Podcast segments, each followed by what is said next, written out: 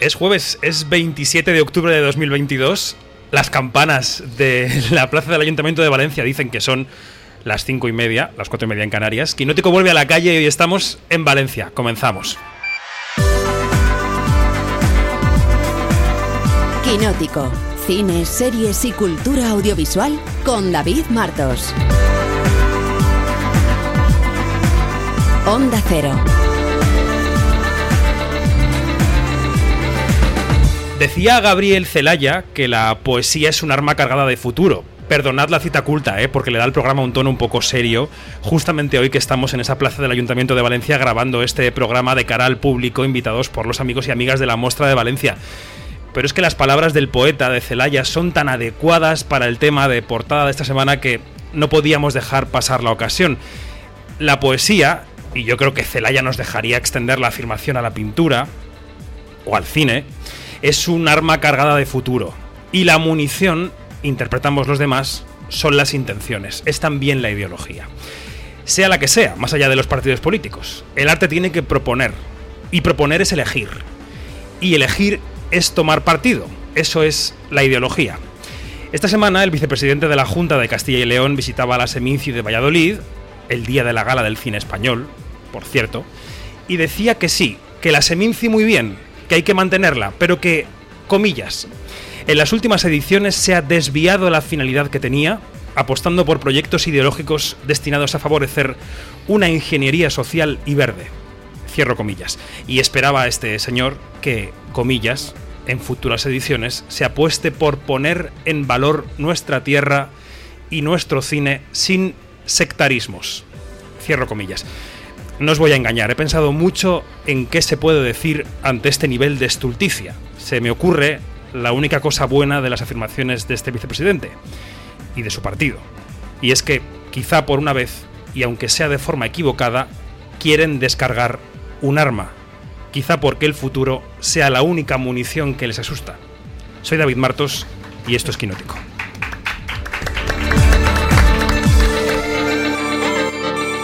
Quinótico. Onda Cero. Bueno, pues como hemos dicho en portada, estamos en la calle, estamos en la plaza del Ayuntamiento de Valencia con un tiempo fantástico que yo no sé si hoy es, es buena noticia o no. Yanina Pérez Arias, buenas tardes. Muy, muy. Y te tengo una, una super sorpresa. A ver, ¿qué es? Bueno, es una chapa de Moin Moin que, que podemos poner delante de tu ordenador. ¡Qué maravilla! Tan, tantos días oyendo tu saludo en el programa. Eh, tiempo, decía yo, tiempo casi veraniego a 27 de octubre. Esto no sé si es buena noticia. Bueno, no creo que sea buena noticia, pero aquí estamos y esperemos que, que el cambio climático vaya a menos. Por favor, por favor, pero sin lanzar pura de patatas a las obras de arte. Hoy que hablábamos de arte en la portada, estamos encantados y encantadas de haber podido aceptar la invitación de la Muestra de Valencia. Celebra su edición número 37 hasta este próximo fin de semana, hasta el domingo 30 de octubre. Hasta aquí se ha venido buena parte del equipo de Quinótico porque vamos a ir combinando el programa semanal con un conocimiento un poco más a fondo del festival. Eh, ¿Qué tal Valencia desde que llegaste aquí ayer? ¿Qué tal el festival, el ambiente de la ciudad? ¿Cómo lo estás viviendo? Mira, fantástico. Yo tengo con Valencia, que eso yo creo que tú no lo sabes, David, tantas cosas que no sabes de mí, por favor. Después de años. Tengo con Valencia un, un, nexo muy, muy, muy bonito y es que yo soy, este, yo vengo de, del mar. Yo soy una, una persona, toda mi familia eh, se desarrolló en el mar, a orillas del mar y claro, estando tan lejos del mar, en Bremen, aunque hay un mar por allí que es el mar del norte que no me gusta mucho. Eh, yo porque quería, está frío. sí, porque yo quería que mi hija tuviera la sensación de estar en ese mar, el mar Uh -huh. Caribe. Uh -huh. Y aquí fue donde ella se dio su primer baño en la playa. Y te emociona. Y me emociona. Bueno, ya está. Relación con Valencia. Oye, lo primero que se hace al llegar a los sitios es saludar al anfitrión, así que le hemos pedido que se venga al director artístico de la Muestra de Valencia, que es Eduardo Guillot. Buenas tardes. ¿Qué tal? Buenas tardes. ¿Cómo va la cosa? Estamos a punto de cerrar ya, estamos en la recta final del festival. Sí, eh, de lo cual uh, se alegra muchísimo mi salud. Porque la verdad es que ha sido, está siendo todavía un año particularmente intenso. Uh, hemos, uh, nos liamos la manta a la cabeza este año con un aumento de presupuesto que nos permitía hacer más cosas y nos pusimos a hacerlas. Y claro, eso ha hecho que nos tengamos que multiplicar con un foro de coproducción internacional que ha funcionado muy bien, pero uh -huh. ha supuesto pues, un número muy elevado de invitados. Eh, con este mismo espacio donde estamos, abierto en, el en pleno centro de Valencia, para, tener un contacto más directo con la ciudadanía, con, la gente, más allá de las propias proyecciones. Y bueno, eh, todo eso va haciendo que se incrementen las actividades, pero al mismo tiempo también, claro, que tenga una repercusión en su incremento de público, etcétera, con lo cual estamos muy contentos, pero también muy cansados. Claro. Eh, ¿Se podría decir que este ya es un festival eh, plenamente post-pandémico, Eduardo? Sí, la edición de este año yo creo que, que, deberíamos calificarla como tal. Lo hemos notado mucho en la afluencia a las salas pero sobre todo en cuestiones eh, logísticas, que a lo mejor quedan más como en, la parte de atrás, en lo que la gente no ve, en el hecho de que no haya restricciones para poder venir prácticamente de ningún país. Los hay que por los regímenes que tienen o por la situación en la que están de conflicto, pues pueden necesitar visados los invitados o algún tipo de autorización que, te obliga a trabajar con embajadas, pero todo lo que es acceso a los cines, eh, medidas de seguridad sanitaria, etcétera, ya no tenemos que, ya, afortunadamente, ya no, ya no son necesarias y yo creo que se ha notado muchísimo. Eh, Eduardo, yo rescato, quiero rescatar una, una, frase que tú dijiste hace, creo que fue hace dos años, y es que tú dijiste algo que, que de verdad que me, se me ha quedado mucho, y dijiste, ya que se celebre la muestra es un éxito da igual el resultado.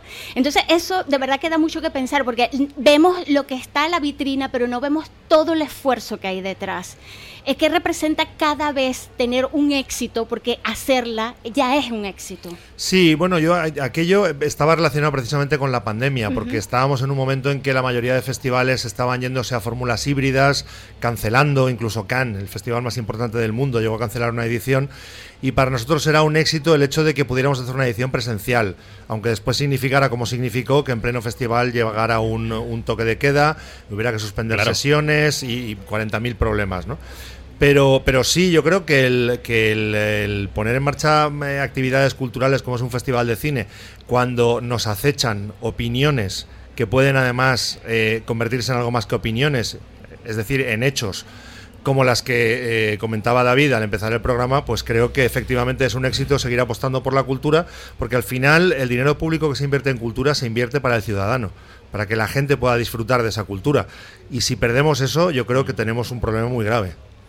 Y además yo creo que incluso los que miran el dinero em, desde un punto de vista netamente y únicamente económico deben saber que dinero invertido en cultura da dinero, multiplica el dinero en una ciudad, ¿no? Se generan puestos de trabajo, se genera hostelería, se generan em, eh, noches de hotel y, enriquece la ciudad y a la larga serán eh, puestos de trabajo eh, en una década o en dos décadas. Quiero decir que el dinero invertido en cultura es una inversión no es un gasto. Sí, totalmente. Es una inversión. Yo estoy totalmente de acuerdo, pero parece que, hay quien todavía le cuesta, le cuesta entenderlo. Supongo que por poco contacto con la cultura, por no saber muy bien exactamente qué es eso de la cultura, ¿no? Y que con lo bien que con lo bien le vendría a todo el mundo, ¿no? Por falta de exposición al fenómeno, quizá, de algunas personas. Bueno, eh, los directores de festivales, cuando vamos eh, por España en este otoño que está tan poblado de festivales, nos dicen que siguen notando los efectos de la pandemia en que hay una sobreproducción atascada que sufren los programadores que tienen muchísimo donde elegir.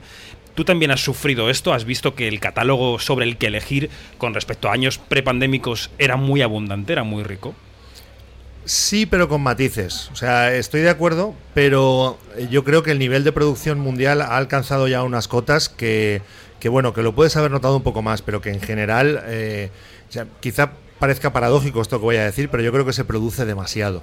Es decir, eh, porque además las películas necesitan tener una salida. Claro. Entonces, si las películas no tienen salida, al final se acaban quedando en cajones o acaban yendo directamente a plataformas, pero no a plataformas que las van a publicitar muchísimo y van a tener su público, sino que van a estar en un rincón, no van a salir nunca en ningún algoritmo, porque no tienen un background que les permita que le guste a quien ha visto esta otra, y entonces al final eh, las películas suponen muchísimo esfuerzo, inversión, trabajo, eh, y su objetivo es que sean vistas por el público. Y ahí los festivales hacemos una labor, pero, pero no somos los únicos, ¿no? Y es cierto que sí, que este año tenemos una sección oficial de 12 películas y podrían haber sido 20 y creo que, creo que todos los festivales podrían decir lo mismo. Hmm.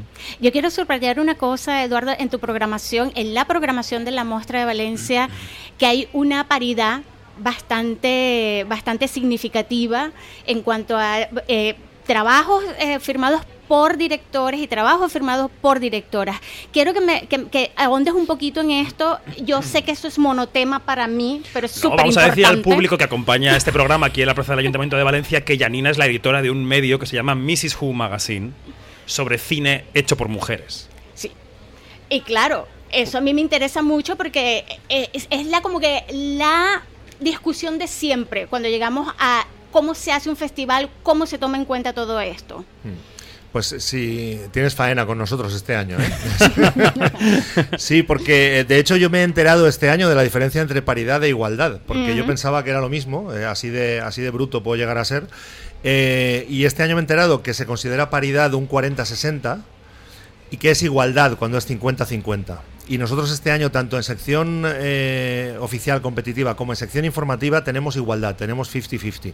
De hecho, si nos ponemos quisquillosos, en competitiva tenemos más mujeres que hombres porque hay una película codirigida y está codirigida por dos mujeres, con lo cual habría 12 películas, pero 7 directoras. O sea que hay paridad, solo que hacia el otro lado. Exactamente. Bien.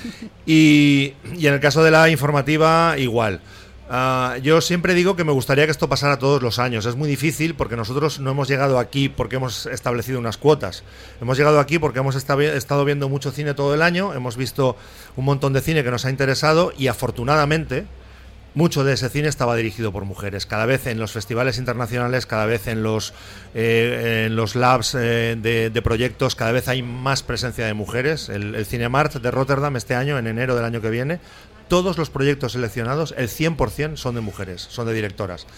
Em, eso no es una cuestión de cuotas, es una cuestión de que hay unos comités de selección, de que se está abriendo una puerta que llevaba mucho tiempo cerrada y que por fortuna las mujeres empiezan a tener igualdad de oportunidades eh, que los hombres, al menos en la dirección de películas, porque a veces esto es engañoso. Veamos los equipos técnicos, veamos cuántas directoras de fotografía tenemos, cuántas guionistas, cuántas montadoras. Es decir, pero bueno, cada paso que se dé es importante, desde luego.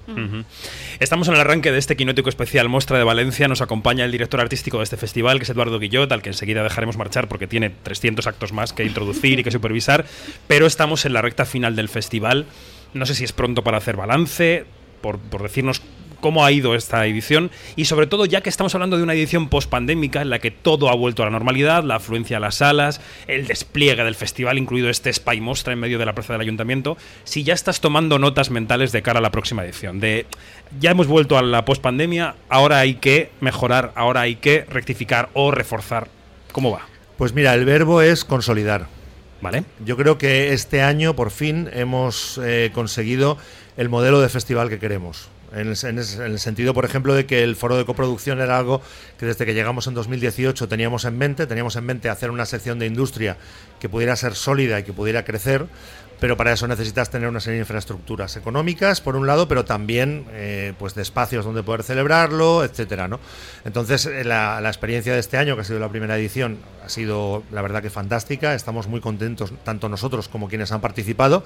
Entonces, consolidar eso, consolidar este espacio, consolidar una programación que creemos que cumple con las expectativas que nos habíamos creado.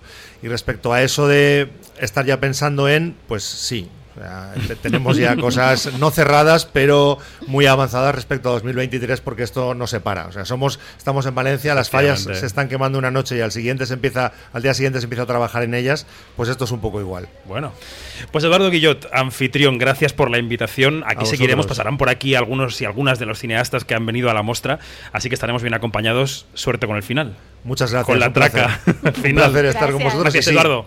Un aplauso.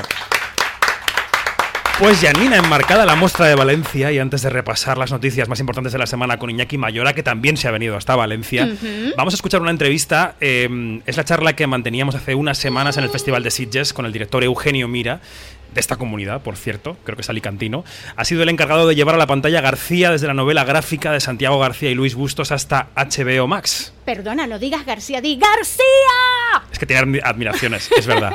Eh, a ver, imaginad la premisa, un superagente secreto de Franco que se despierta en la España de nuestros días un poco como la portada que hemos contado hoy. Tras pasar 60 años dormido en una cripta bajo el Valle de los Caídos, perdón, de cuelgamuros desde la última ley. La serie llega mañana viernes a HBO y esta era nuestra charla con Eugenio Mira. Quinótico, las series. Pasé 60 años congelado en esa cripta. Todo ha cambiado tanto que Siempre supe que volvería, señor García. Antes tengo que terminar un último trabajo. Bienvenido al siglo XXI. Eh, ¿En serio vamos a escapar en este triciclo? Es un vehículo ultramoderno. Bueno, lo era, hace 60 años. Estamos con Eugenio Mira, el, el artífice de García, de la serie de HBO Max. ¿Cómo estás? Muy contento de estar en Sitges después de que vine por primera vez hace 22 años. No entiendo qué pasa con el tiempo, estoy muy mayor ya. Eso fue que viniste muy joven. Bueno, sí, las dos cosas son verdad. Dejémoslo eso.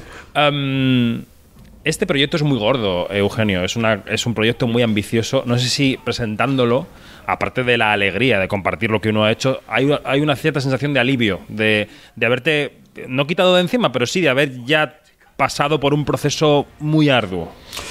Pues mira, he de ser muy sincero, en las carreras que se van dibujando a base de decir que no a cosas que no te puedes permitir, que las cosas por las que apuestas de repente no salen, que de repente algo te viene y no sabes de dónde viene y se convierte en algo que te llena completamente, contra todo eh, pronóstico. De decir que García es la primera vez eh, en mi corta pero intensa carrera que, que me he visto en- con una cosa tan grande, pero al mismo tiempo con tanto apoyo desde Studio Z como HBO Max para confeccionarlo como yo entiendo que se tiene que hacer, que es con mucha preparación y con mucha serenidad e intimidad primero, de forma que cuando empieces a producir que sepas que estás yendo hacia un sitio concreto y no averiguarlo conforme lo vas haciendo.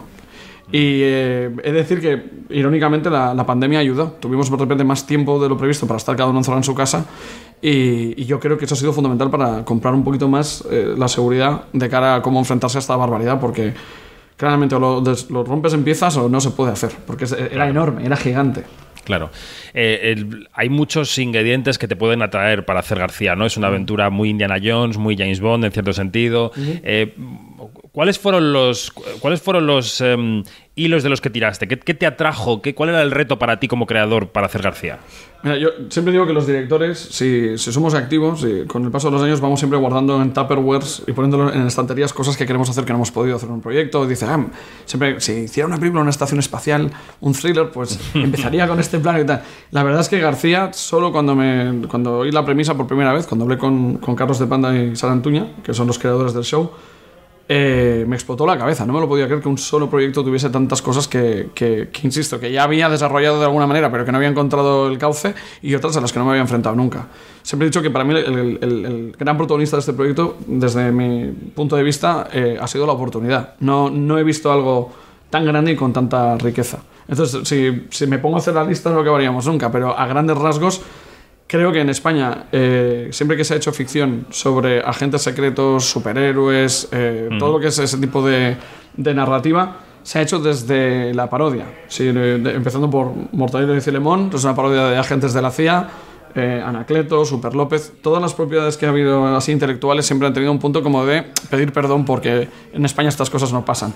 Y hay algo de García que al estar en dos épocas, en el pasado, digamos, los finales de los años 50, principios de los 60 y luego eh, la época actual, permitía abordar sin pudor eh, pues el, el- el entorno natural de esos personajes, ¿no? que son en el fondo una variación de Roberto Alcázar y Pedrín o Batman y Robin, pero llevado a un punto co- eh, que creo que esto lo inventó Alex de la Iglesia con el Día de la Bestia, en el que puedes juntar referentes anglosajones de la cultura popular con cosas profundamente eh, españolas. Eh, En este caso diría más que españolas, madrileñas, porque entre otras muchas cosas García es un canto de amor, una letra, una carta de amor a, a la ciudad de Madrid. En un momento en el que Madrid está pasando por un determinado momento. Vamos a dejarlo ahí. Sí, sí. Eh, es verdad que, que de lo que dices hay algo que sí que se percibe viendo la serie, que es que abrazas el género completamente. O sea, que sin pudor y sin tapujos abrazas el género. Te quería preguntar por el tono de la serie. Eh, ¿Cómo elegiste el tono que tenía que tener? Porque es verdad que tiene un, un cierto tono de desenfado, pero se mezcla con, esa, con ese tomarse en serio la historia del agente secreto. ¿no? ¿Cómo decidiste cuál era la línea para seguir el tono? Ha, ha sido el, sin duda el, el reto más grande, conseguir que unificar los tonos con una especie de, de- de hilo de atención. Y, y ahí he tenido la gran suerte de que eh, mi relación con los guionistas eh, no, no ha sido tanto de intentar cambiar o enfrentarse a lo que era el guion como entender cómo manifestarlo. Yo siempre les he transmitido, chicos, esta escena está escrita de esta manera, pero yo solo puedo enfrentarme a ella si lo hago desde este punto de vista, porque es que la siguiente ya viene esto y, o sea, que había mucho de re- re- modular, de alguna manera, por usar un término de sonido, eh, la dinámica, porque muchas veces un, un chiste, eh, si lo dejas en un punto concreto, siempre digo lo mismo, no hay nada más diferente que Torrente y Torrente 2. Torrente siempre digo que es una gran película, que es una sátira, que habla de cosas eh, que, exponen un montón de cosas que no nos gustan de nuestro país. Y Torrente 2 es una celebración de, de, ¿no? del esperpento y o como rescatar algunas cosas que, de esa primera película, ah, como ya haciendo un display, ¿no? Es, eh, construyendo una cosa que es un entretenimiento, pero que no, ya no tiene esa punzada sátira. Y lo bonito de García, yo creo que eh, cuando, si me hablas de un tono unificado, siempre hablo de la sátira en lugar de la parodia.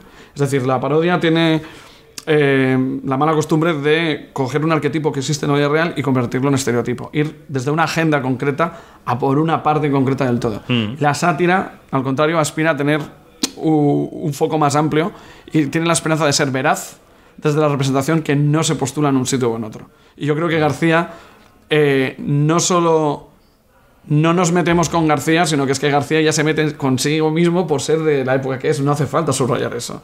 Es el contraste de él con la España de hoy y lo que, por desgracia, no ha cambiado tanto desde su época y lo que esperemos que sí que sea la esperanza, eh, la que hace que su personaje de repente cobre vida y no sea solo una caricatura. Ahí quería ir yo, ¿no? ¿A qué panorama de nuestro país describe esta sátira? Eh, ¿Qué es lo que ha cambiado? ¿Qué es lo que no? ¿Qué, qué país, aparte de la Carta de Amor a Madrid, qué país retrata a García? Yo creo que hay. En eso me amparo a- en la descripción de, de lo que es el judío que decía Spielberg en Múnich. Y no me quiero poner épico, pero creo que hizo un.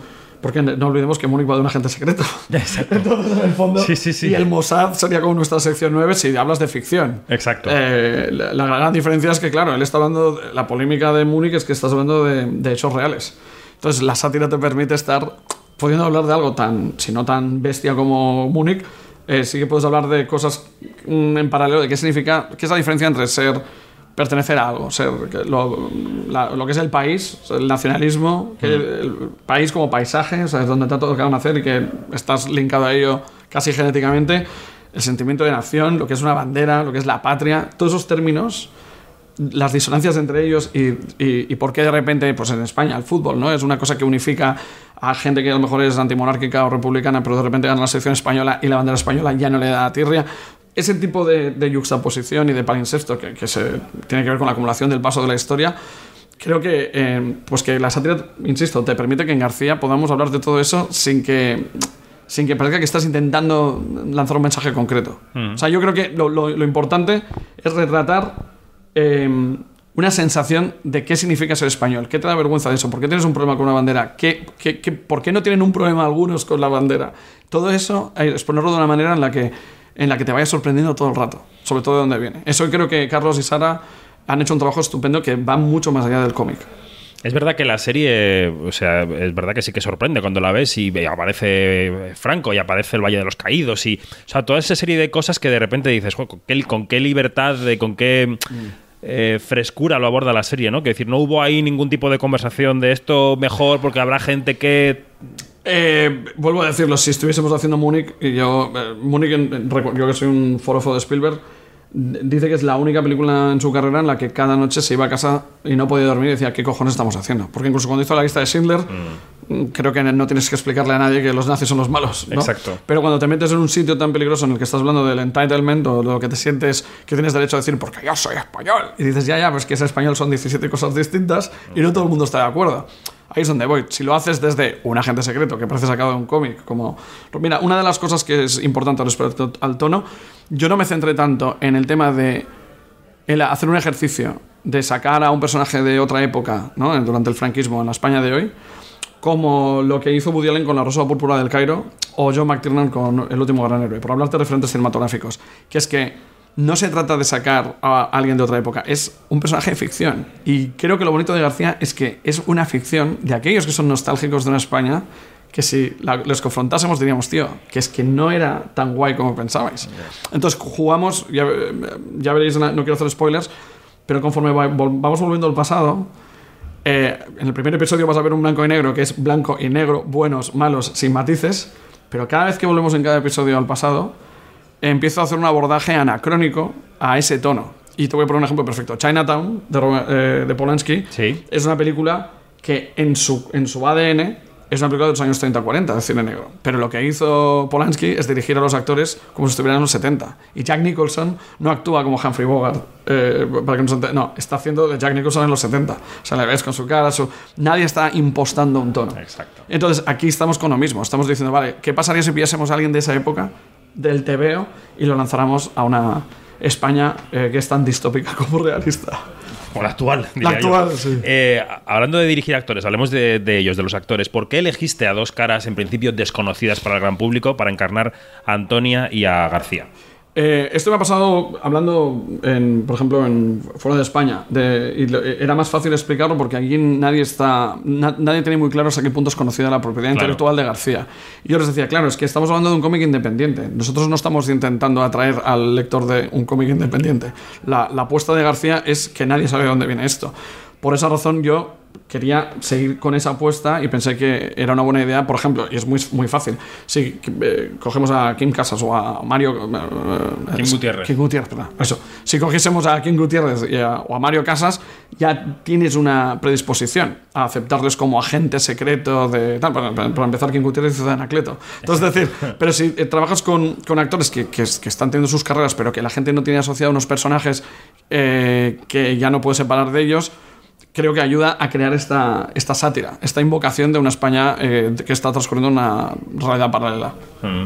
Vengo de charlar con los protagonistas de García y de- les pedía una descripción tuya como director y decía, creo que Becky decía que, que eres un caos muy ordenado Ay, qué baja. qué como director.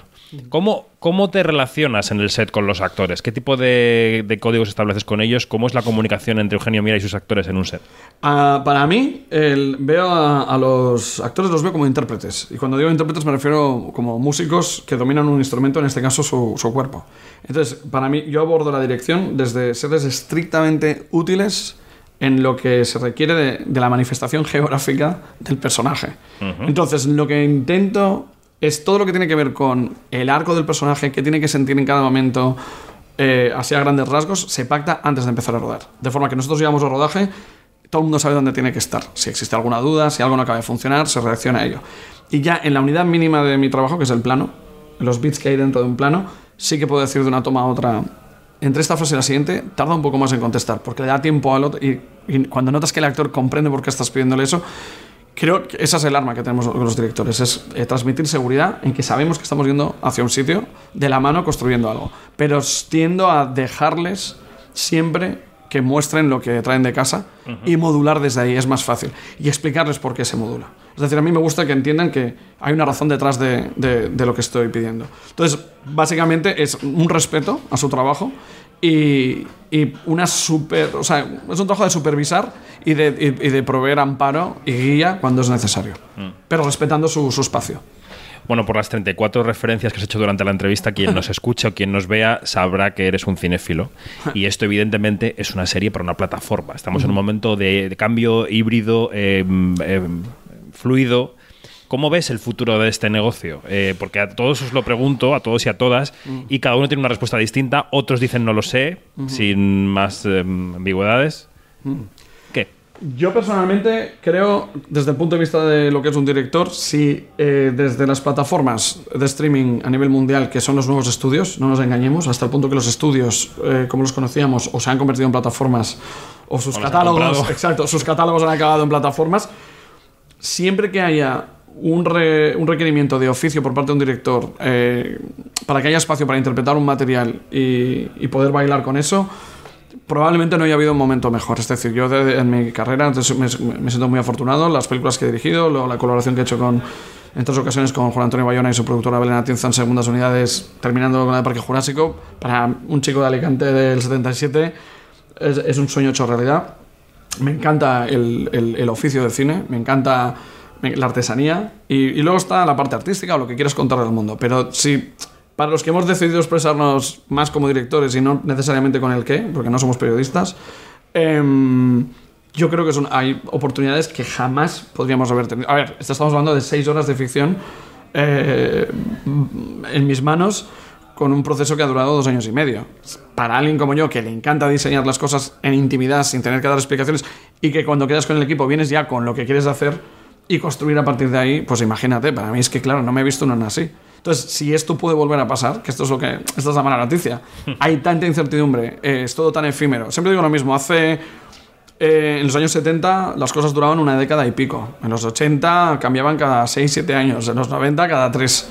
Estamos en un momento que, si tú ves Hollywood, lees Hollywood Reporter, Variety, Deadline, todos los medios, hay noticias que te hielan la sangre cada tres semanas y eso que te voy a decir, vivimos en un mundo en el que yo lo veo como dianas que se están moviendo.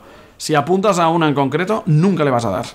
Lo que tienes que hacer es seguir lanzando dardos. Y a la que caiga, reconocer la oportunidad y dar todo, vuelvo a decirlo, sacar de tus estanterías los Tupperwares. Tienes que estar trabajando día a día, estar en muy buena forma y aprovechar la oportunidad. Y ese yo creo que es el mensaje, la única cosa que me parece objetivamente positiva. Todo lo demás, incertidumbre. Qué interesante. Bueno, ha sido una charla con Eugenio Mira, que es el director de García. Gracias por todo A ti. y suerte con la serie. Muchísimas gracias. Quinótico, lo que tienes que saber. Ahora sí, noticias. Iñaki Mayora también se ha venido hasta la plaza del Ayuntamiento de Valencia cuando dan las menos cuarto. Iñaki, buenas tardes. Buenas tardes, David, ¿qué tal? ¿Cómo estás? Y a Nina, que no se me olvida. Hola. Bien, ¿vosotros qué tal? Pues bien, aquí en Valencia disfrutando. Eh, ¿Cuál es tu relación con Valencia? Pues no mucha, tengo que decirlo, casi siempre ha sido por viajes laborales, así que voy a intentar disfrutarla un poco más esta vez. Hombre, vienes 48 horas, pero tienes que disfrutarlas. Totalmente. Empezamos noticias con la taquilla. La ganadora imbatible, tanto en esta orilla como en la otra, fue el pasado fin de semana Black Adam, esa película del universo DC que protagoniza La Roca Johnson. Sí, en España se lleva el primer puesto con algo más de 2 millones de euros recaudados en su primer fin de semana, que bueno, no está nada mal No para está mal. vamos viniendo estas últimas semanas. Y le sigue otro estreno que es Lilo, mi amigo el cocodrilo, con 600.000 euros. Y Los renglones torcidos de Dios, que sigue fuerte, también con otros casi 600.000 euros más. Cierran Smile y Halloween Ends, que son pues, las dos opciones perfectas para las fechas que corren, ya sabéis, Halloween. Tengo yo un poco de inflación de Halloween ya en la cabeza, ¿eh? No, Es no lo puedo que- con tanto y terror. espérate para lo que viene también, que luego hablaremos Sí, de los sí. estrenos. Y bueno, en Estados Unidos Black Adam también pues encabeza la taquilla con 67 millones de dólares recaudados en su primer fin de semana. Y le sigue pues también otro estreno que es Viaja al Paraíso con 16,5 millones de dólares, que es esta nueva película de George Clooney y Julia Roberts que ya pudimos ver en España hace ya más de un mes. En tercer lugar, la todopoderosa Smile, que bueno, pues que sigue cosechando éxitos con 8 millones más. Y cierran el ranking pues Halloween Ends, como no iba a ser menos, y Lilo, mi amigo el cocodrilo. Por cierto, que este pasado martes la marca DC ha dado un paso más allá en su firme intención de convertirse en Marvel, o en algo parecido a Marvel, ¿no? Si el universo cinemático de Marvel tiene a su todopoderoso productor que se llama Kevin Feige, que aquí le nombramos mucho en Quinótico, DC, ¿a quién va a tener, Iñaki? Pues nada más y nada menos que a James Gunn, que es el director bueno, pues de Guardianes de la Galaxia o, por seguir en el universo DC, El Escuadrón Suicida. Que bueno, pues que va a ejercer de copresidente y de CEO de DC Studios, que es la rama de ficción de Warner, junto a Peter Safran, que es el productor de El Escuadrón Suicida o el universo de Annabelle y de, bueno, del expediente Warren, que son de Warner. Sí. Sustituyen así a Walter Amada, que deja la compañía de- que dejó la compañía hace unos días, y con ellos pues quieren sacar nuevos superhéroes del cajón y mantener pues relevantes los que ya existen. Un poco yo creo que la estrategia que ha seguido Marvel, hay que decirlo. Claro. Parece que esta incorporación en principio de cuatro años sí que permite a Gunn pues ponerse detrás de las cámaras en algunas de las películas de la compañía, alejándola así de Marvel, con la que hay que tener en cuenta que tiene pendiente el estreno de Guardianes de la Galaxia 3 y un especial navideño que verá este año. Cuánta cosa, madre mía. Y ya que hablamos de Black Adam y de DC, vamos a ponerle palabras al secreto a voces que ya se ha encargado un actor de revelarlo en sus redes sociales, así que no es ningún secreto. Vuelve Superman. ¿Esto Sí, cómo así- es? Bueno, pues lo ha comunicado Henry Cavill en su Instagram esta semana, después de respetar, como él ha dicho, este primer fin de semana en cines de, de la película, donde bueno, pues aparece en la escena post créditos. Lo que no se sabe aún es el plan que tienen con el personaje, si será película propia, si será un cameo, bueno. Las cosas cambian en Warner y, bueno, solo hay que recordar que fue considerado un grato por no aparecer en Shazam. ¿Tú eres de Superman, Janine? A ver, a ver, a ver.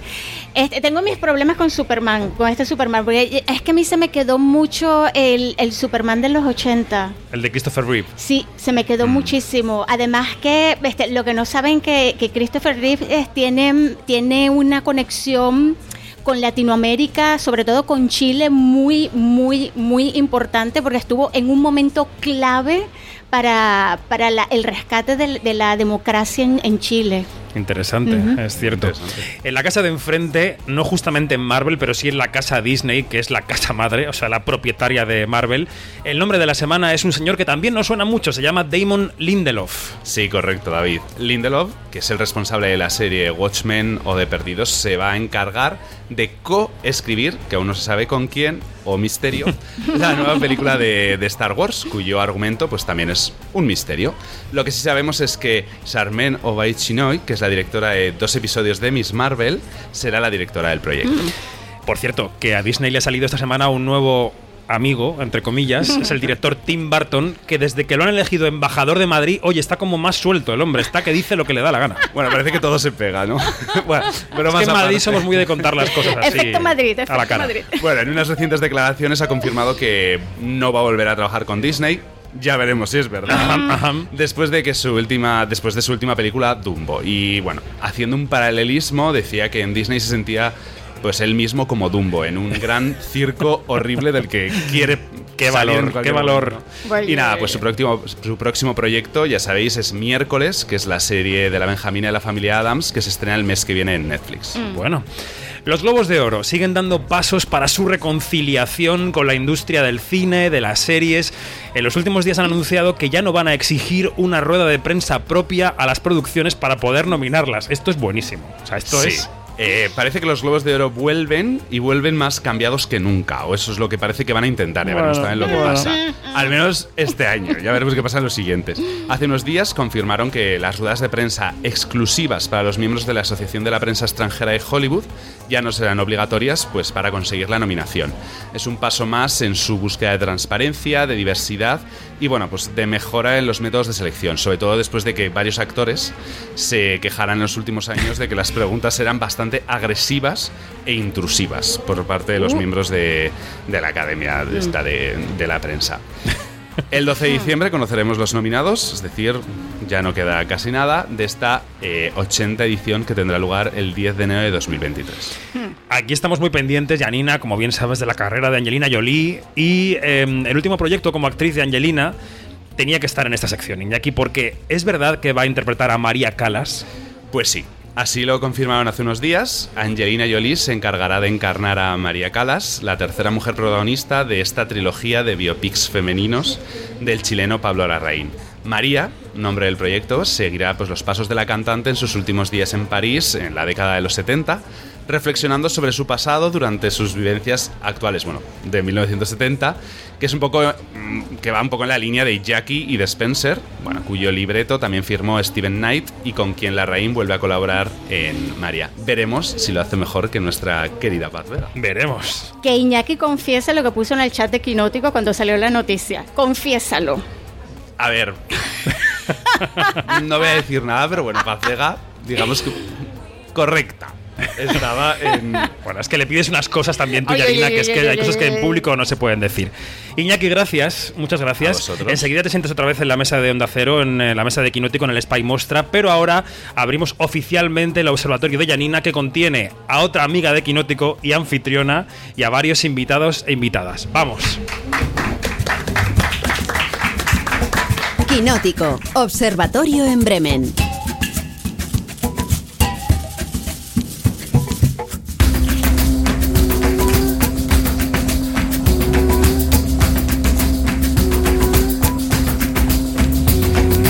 Primero, saludar a la otra anfitriona de la tarde, porque venir a Valencia es venir a casa de Begoña Donat.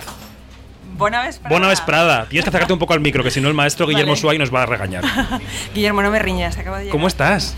Bien, agitada porque digo que no llego a, a entrevistar a Lucille, que, que bueno, que era el, el momentazo yo creo que de- del programa, porque contar con una presencia del Te tienes que acercar un poco más al micro, si Vale. no, no hacemos nada. Contar con una, con una voz de autor como, como la de Lucille en, en Valencia, yo creo que, que es un acierto por parte del festival. Y, y, bueno, una representación de, de la variedad de géneros que se están trabajando en el cine a orillas del Mediterráneo y sobre todo lo que es la reivindicación del cine de género, que Claro. lo comentaremos con ella. Bueno, con el paso de los años, Valencia ha conseguido hacerse un nombre como referente en los festivales de cine. Hoy estamos aquí para hablar de la Mostra de Valencia, la edición número 37, y recibimos en esta mesa, eh, ya adelantaba Begoña, a una directora, a la cineasta francesa Lucille Hachihalilovich. eh, a la que la muestra de Valencia le dedica a la sección Focus.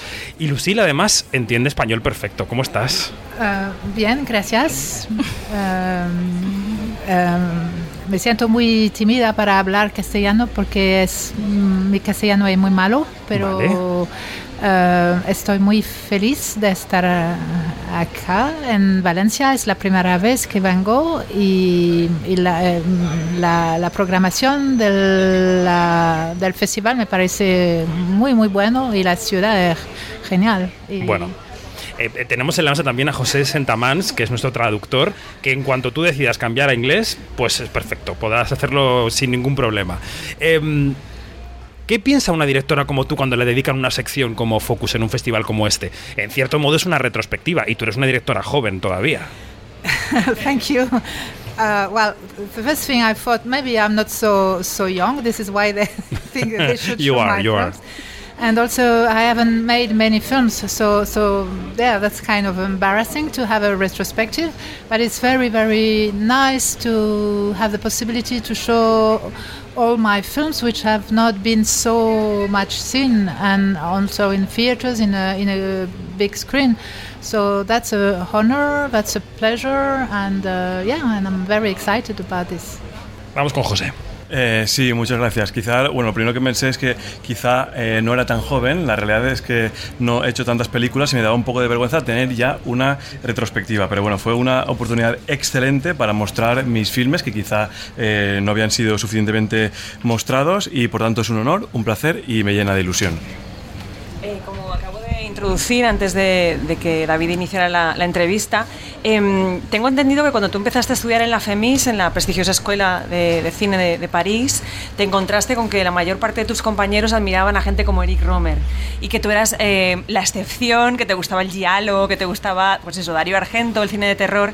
Entonces quiero saber, en ese momento, ¿cómo te sentiste? Si te sentiste una rara avis, si te sentiste un poco como un outsider y ¿Cómo ha evolucionado esa sensación tuya con el tiempo ahora que eh, la, la pasada edición de San Sebastián, no esta, sino la, la del año 2021, eh, en sección oficial participaste con tu película Irving, que es un reconocimiento al cine de género? Uh, well, yes, when I began to study film, uh, so I have to say that, yeah, for my uh, colleagues, maybe it was more uh, still uh, Truffaut and uh, and uh, maybe uh, um, yeah, Romer indeed, and I felt very different from that. And there is also, for instance, another guy in the school. He was he loved. Uh, Spielberg, and he, and it was a, a rebellion act for him to write on the on on, on, on the walls "E.T. everywhere."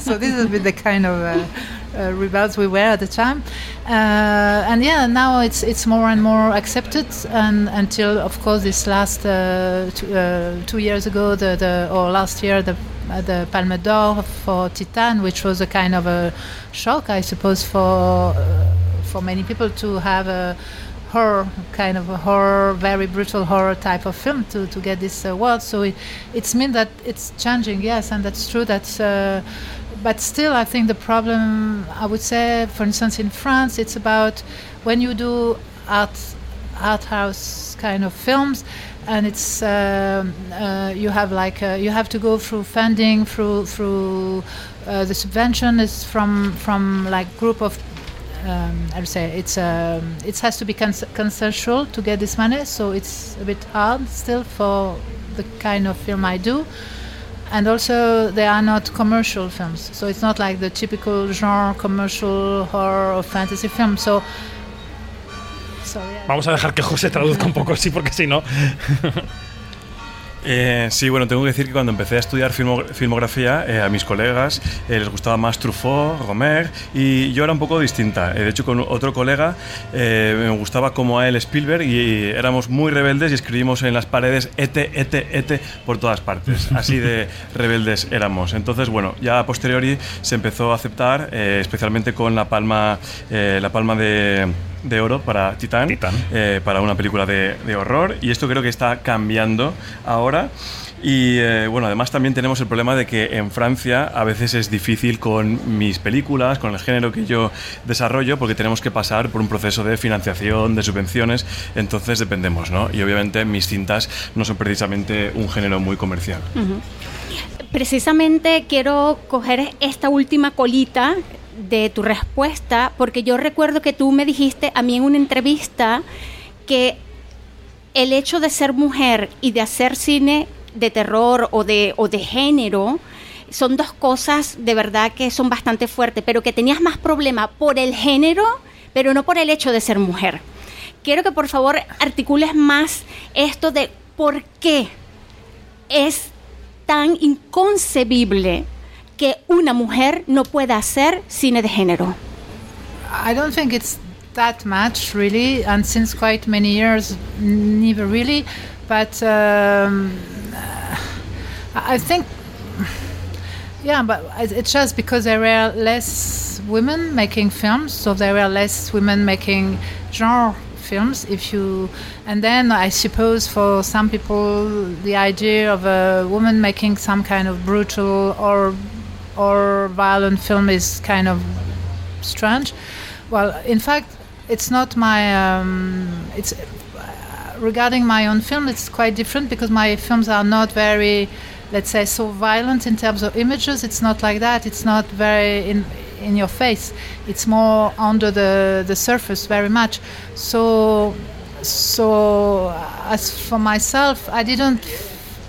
I felt my problem was more than I didn't belong to any genre really. So I was it was my genre, if I can say so, and uh, and and being a woman, in fact, as a personal experience, I didn't realize or I didn't feel like it was because I was a woman that sometimes I had problem of making films, but because of the kind of film I was making. Eh, la verdad que no, no creo que sea eh, para tanto. Eh, creo que simplemente había menos mujeres haciendo cine y por tanto había menos cine de género. Pero supongo que muchas personas consideran que como que no conciben que las mujeres hagan cine de terror especialmente tan brutal. ¿no? Y de hecho en mis cintas es ligeramente distinto porque la, la violencia no es tan visual, sino que es una violencia más latente la que vemos en mis filmes. Y también creo que principalmente mi problema, entre comillas, es que yo en realidad no pertenezco a ningún género específico. Como mujer, en realidad eh, no he sentido que tuviera este problema, sino era más bien que no eh, encajaba dentro de ningún género concreto. Lucille.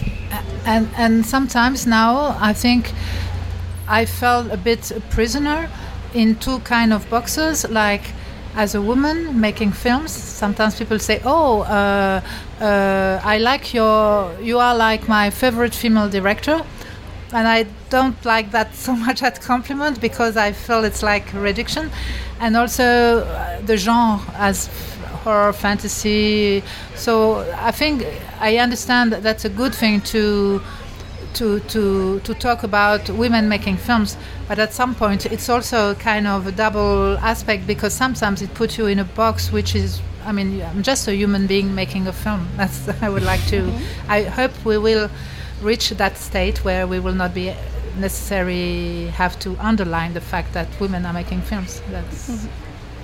Eh, sí, además tengo que, decir que yo me siento un poco prisionera, un poco encasillada en dos casillas. Una, en la casilla de la mujer, que muchas veces cuando me reconocen, cuando me ven, me dicen, ah, eres eh, como mi directora favorita. Y sinceramente no lo veo precisamente como un cumplido, ¿no? Y luego la otra casilla es la del género, por ejemplo, si es fantasía o qué tipo de género es.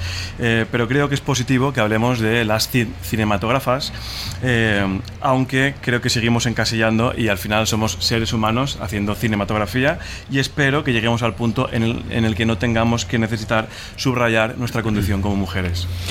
Pues ha sido un placer saludar a Lucille Halilovic, eh, directora em, protagonista de la sección Focus en este festival. Ya solo nos queda preguntarte, Lucille, ¿en qué estás trabajando? Porque queremos verte ya en un festival presentando la nueva película. ¿En qué estás trabajando? Um, I'm working on another project, but uh, you know, sometimes it's bad luck to speak uh, about something it that jinxes you it, yeah. So uh, it's again, it's a kind of tell but it's uh, more in the real world. And, um, and that's all. and I hope to shoot it next winter. Haciendo equilibrios, eh, Lucille. Sí, bueno, la verdad que da un poco de malfario hablar de la película cuando todavía no está finalizada. Entonces todo lo que puedo decir es que se trata de un cuento más ambientado, digamos, en el mundo real y hasta aquí puedo leer. Bueno, pues Lucille Hatzi Halilovic, protagonista de la sección Focus en la muestra de Valencia, gracias, gracias por estar con nosotros y muchísima suerte. Gracias. Muchas gracias. Bueno, pues en marcha, bajado del escenario Lucille Halilovic y em, queríamos también echarle un vistazo a la sección oficial del festival. Nos acompaña ahora el director Alias Gari, un aplauso para él, por favor. Ali, thank you very much for being with us today. Thank, you. Ha traído hasta la muestra de Valencia la película Until Tomorrow, que es una coproducción de Irán, Francia y Qatar. Es una, historia fundamentalmente de mujeres en Teherán. Em, sigue José con nosotros para la traducción.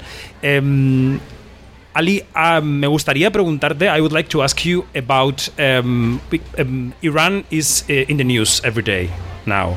Um, there are many protests in Iran. Um, it's very timely your film, right? With No. these protests in Iran. Tu película es muy apropiada, muy del momento, en este eh, casi en el segundo en el que estamos viendo en el telediario noticias sobre las protestas en Irán. Um, do you think that? ¿Piensas que es muy apropiada para el momento?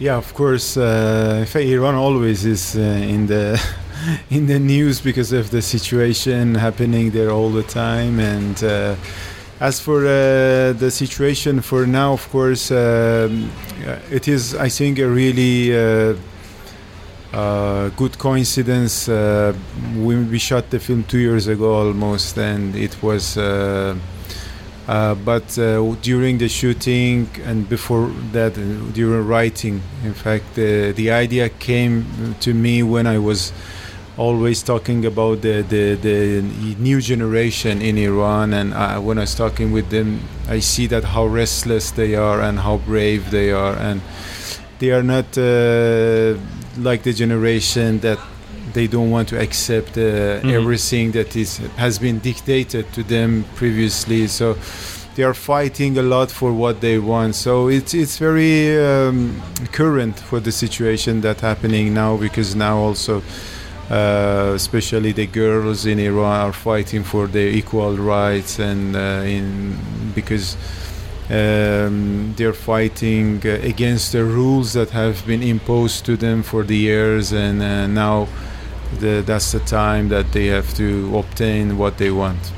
Eh, sí, por supuesto. Obviamente Irán siempre está en las noticias, ahora más que nunca, debido a la situación actual, y creo que se trata eh, de una, una coincidencia afortunada. Empezamos el rodaje hace dos años y durante el rodaje hablamos muchas veces, surgió esta idea de cómo las nuevas generaciones de Irán eh, son mucho más inquietas, mucho más valientes y ya no son como la generación anterior que aceptaba todos los dictados eh, que venían de arriba, sino que son generaciones que ahora luchan por lo que quieren eh, muy comprometidas y especialmente ahora eh, si el film es uno muy actual porque eh, lo vemos especialmente en la generación de mujeres jóvenes que luchan por igualdad de derechos y que luchan contra las reglas impuestas desde hace años y que es el momento de conseguir sus reivindicaciones.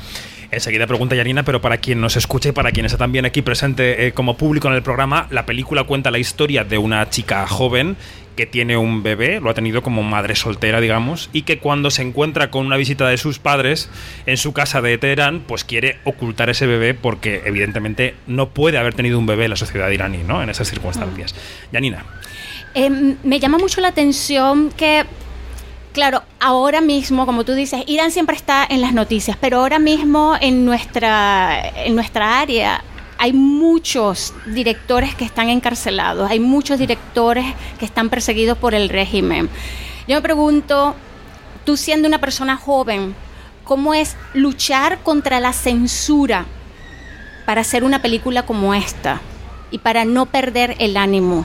Yeah, this fight always uh, has been, uh, and uh, when you, as a young filmmaker, when you decide to become a filmmaker, you you have to always think about to be a fighter first of all, because there are a lot of uh, difficult rules uh, to, for making film. There are different levels of the, I can say, censorship uh, from the like, Ministry of Culture and Mhm. different uh, parts of the. So uh, first of all, you have to uh, find the ways how, how to tell the story uh, and um without uh, having problems to, to make it. Of course, we, I, for the film like this, I had many problems, but uh, the good thing was that uh, I had a very mm, good producer. She was very, uh, she's a very famous actress in Iran. She had, she knew some people there. But of course, we had to uh, cut some some of the scenes because of the uh, censorship. But at the end, we we just shut shut them. So. Uh, but the the problem becomes more clear when uh, you want to show the film there. Now we have this problem to showing the film in Iran, and the screening is uh, super difficult because for the screening also we have to get the permission. So now we don't have this permission. But happily, this with the new medias, with the platforms, uh, we can screen the film online at least for the Iranian audience. Eh, sí, la lucha siempre ha estado ahí y cuando uno como joven decide convertirse en cinematógrafo, lo primero que tiene que decidir es que tiene que pasar a ser un, un luchador. Porque se enfrenta a distintos niveles de censura, eh, partiendo desde el propio Ministerio de Cultura. Y primero, eh, uno tiene que encontrar la forma de narrar su historia evitando todos estos obstáculos. Obviamente, eh, es difícil filmar y ha habido problemas durante el rodaje, pero he tenido la suerte de tener a una productora magnífica, que es una actriz conocida en Irán, que tenía contactos. Y bueno, en un principio teníamos que cortar ciertas escenas, pero al final eh, conseguimos rodar tal cual teníamos previsto. Eh, luego, el problema más claro que tenemos actualmente es el tema de la proyección de la película en Irán, porque es necesario pedir una licencia gubernamental que eh, de momento no hemos conseguido, pero espero que con el auge de nuevas plataformas podamos mostrar- mostrarla en alguna plataforma online para los jóvenes y las personas jóvenes de Irán. Sabes que hay una cosa que, que les quería comentar, tanto tu película como Yalda, son dos directores jóvenes, dos directores que han crecido con mujeres y, y yo quiero fantasear de que tu nueva generación está codo a codo con todas las chicas que están ahora luchando. Uh, yes, in fact, also in Yalda, the main actress is uh, mine, and so she's also a very great uh, actress. Um, uh, I personally, uh, myself, uh, ha- have lived with um, with a lot of women in my family, especially. I have six sisters, and I, I'm the youngest one. I have lived with them. I have been always uh, witnessing how uh, they are trying hard to um, how they are fighting for, for their rights even in my family because my father also was a very uh, traditional mm, father. And uh, it was a, like a small society in my family. There were women that had that uh, they were trying to obtain their, their rights. And there was this father that was always so that's why I was always witnessing and um, uh, and also living in a country like Iran and uh, observing what uh, how how hard the rules of the country are are against the woman. So as a filmmaker and a, and a committed filmmaker, I think it's very important to uh, talk about this subject, but it is uh, also very important to talk with them uh, in a, a proper story, not just in like a reportage, because I believe that if you make uh, something like a reportage, it doesn't uh, have this uh, effect on the audience. But while you have this story and you you know how to manage it through a cinematic elements, it will be much more uh, effective uh, on, on the audience. Sí, efectivamente, eh, comparto lo que comentas de, de Yalda y tengo que decir que yo he vivido siempre rodeado de numerosas mujeres, concretamente en mi familia eh, tengo seis hermanas y yo soy el más joven de, de todos y eh, soy consciente, he sido testigo de eh, lo duro que han tenido que luchar por derechos eh, muy básicos. E incluso diría que mi familia era como una pequeña sociedad porque mi padre era muy tradicional, entonces teníamos estas mujeres jóvenes que luchaban por derechos muy básicos ante un padre muy autoritario. ¿no? Em, Y eh, entonces soy consciente de la lucha de todas estas mujeres en un país como Irán, donde hay reglas muy duras contra eh, las mujeres. Em, además, eh, también creo que es importante poder hablar de este tema, pero no solo en un reportaje, sino en una historia. En una historia porque el cine tiene componentes, obviamente, cinematográficos que resultan mucho más impactantes en el público.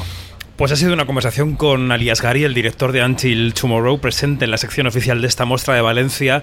Eh, ha sido una película con mucho éxito en festivales. No sé si ya si, si hay tiempo y cabeza para pensar en lo siguiente mientras se promociona la película en los festivales internacionales. Ya para terminar.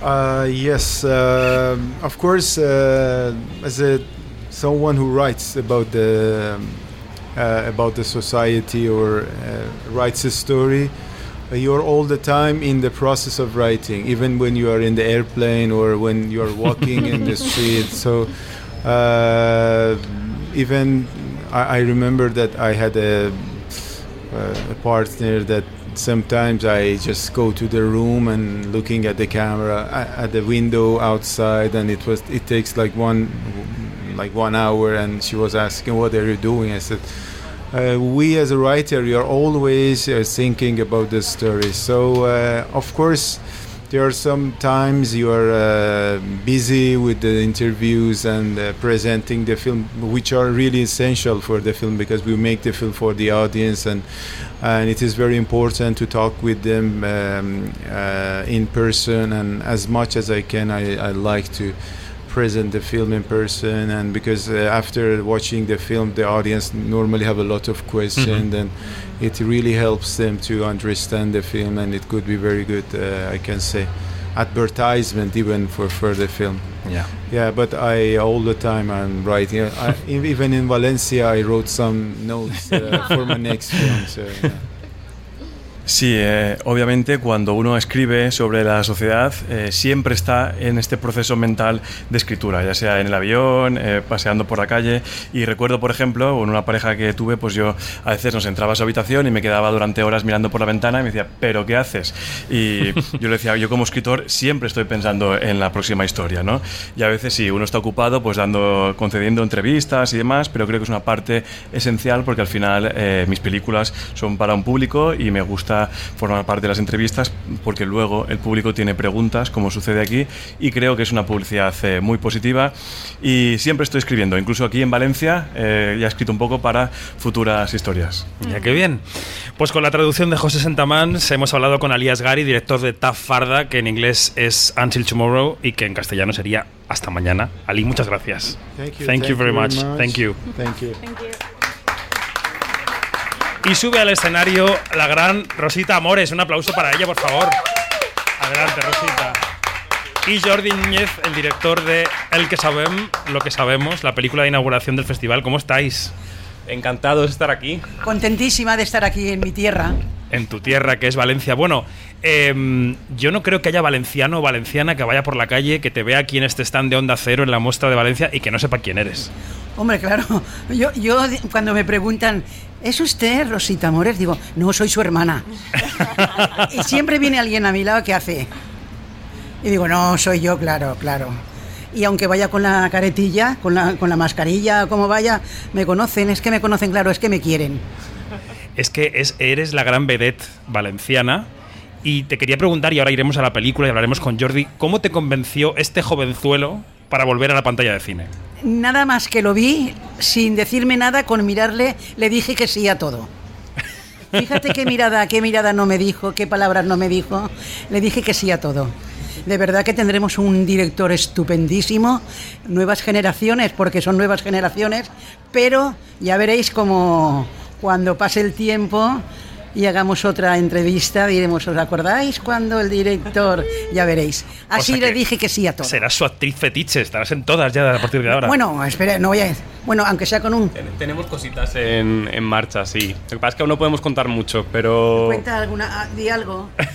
Di algo, Bueno, Jordi. está- estamos estamos preparando un, un documental sobre la vida de Rosita, que está Bueno, claro. llena de, de- de historias maravillosas y insólitas y, y- y- y muy valencianas. Danos tú la versión, porque ahora hablaremos de qué va tu película y, cuál es su papel, pero ¿cómo fue tu acercamiento a ella y el, ofrecimiento del papel?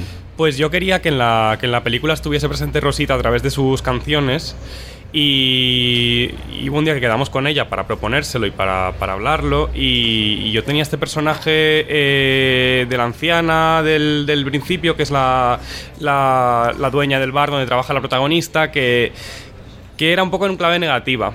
Pero claro, de repente se me ocurrió que qué guay sería que estuviese Rosita también interpretando este personaje. Y claro, en el momento en el que entró Rosita, ese personaje dio una vuelta total, porque Rosita trajo todo su universo de su imaginario de, de vedette y se lo da al personaje y está maravillosa y está desbordante. A ver, versión de Rosita. No, eh, está, está graciosísimo, porque a mí me dio el guion y luego yo he hecho lo que me ha dado la gana. Pero siempre le decía, ay, me he equivocado, perdona, perdona. Y dice, no, no, no, no. Es que él me, él me incitaba, me decía, "Mm, vale, va, más, más, más. Así que la culpa es de él. Nuestra anfitriona valenciana es anfitriona valenciana es Begoña Donat, que yo vamos, Begoña es un personajazo, Rosita, de la ciudad y de la comunidad. Para los que nos escuchan fuera de Valencia, hay que decir que si venís a, a mi tierra, eh, tenéis que pasar por la casa, calle Correchería, porque hay una gran lona de 34 metros cuadrados donde está eh, Rosita en todo su esplendor carnal, eh, levitando sobre una paella. Hombre, claro. Que mira. puede sonar atópico, pero es que en Valencia somos excesivos, somos barrocos y, y Rosita nos representa. es el mito erótico que, bueno, que yo creo que, que dio alegría y que yo creo que eh, le plantó cara desde su erotismo, desde su alegría a, a un periodo muy oscuro en, en España. ¿Te reconoces en esas palabras, mito erótico, Rosita? Yo me reconozco en cualquier cosa. ¿Sabes por qué? Porque yo soy como soy y me han parido de esta forma y ¿qué voy a hacer? Y todo me parece estupendo. Aunque sea la palabra fea, me parece bonita, yo la cojo bonita. Y esto de la, de la fotografía tiene historia. Que me ¿eh? lo vas a firmar luego. Lo que tú quieras. Yo cuando te he visto, yo digo, qué guapo. Este chico, qué guapo, digo. ¿Cómo no está haciendo películas de cine? Se lo estaba comentando, yo dice, porque... Pues aquí hay un director, que aquí podemos generar una dinámica, Hombre, hombre, podemos hacer algo, alguna cosa de... Pareja algo? tú y yo, podemos hacer pareja. Bueno, pareja, es bueno. La, la- Ah, bueno, ya, ya, ya veremos algo. Oye, hay una cantante muy famosa que ha vivido aquí en Valencia, que se que canta- ha hecho películas con Luis Mariano, eh, eh, que eh, ella ha vivido siempre en París, muy ha muerto mayor y tenía un novio, el de los Gir Hips o algo así, y que tenía 23 años y ya tenía casi 100. Pues estupendo. La carne joven es estupenda. Así que por años no importa. Hablemos de la película de Jordi Núñez. Janina, tú que la has visto, eh, esa película, ¿qué, qué te ha parecido? ¿Qué le quieres preguntar al director? Oye, primero que nada, eh, me flipó Nacarey. Carilla es maravillosa. es- Como Y no es porque sea venezolana y porque hable de arepas, este, pero me parece eh, eh, que, que da muy bien el papel, la bo- lo borda todo. pero me gusta mucho, ¿sabes qué me encanta de tu película? Ese, ese retrato que haces de la juventud y esa, y esa reflexión que haces de cómo es la juventud y además teniendo a Rosita allí de contraplano, es, es una cosa fascinante. ¿Cómo, ¿Cómo tú te planteaste hacer este retrato?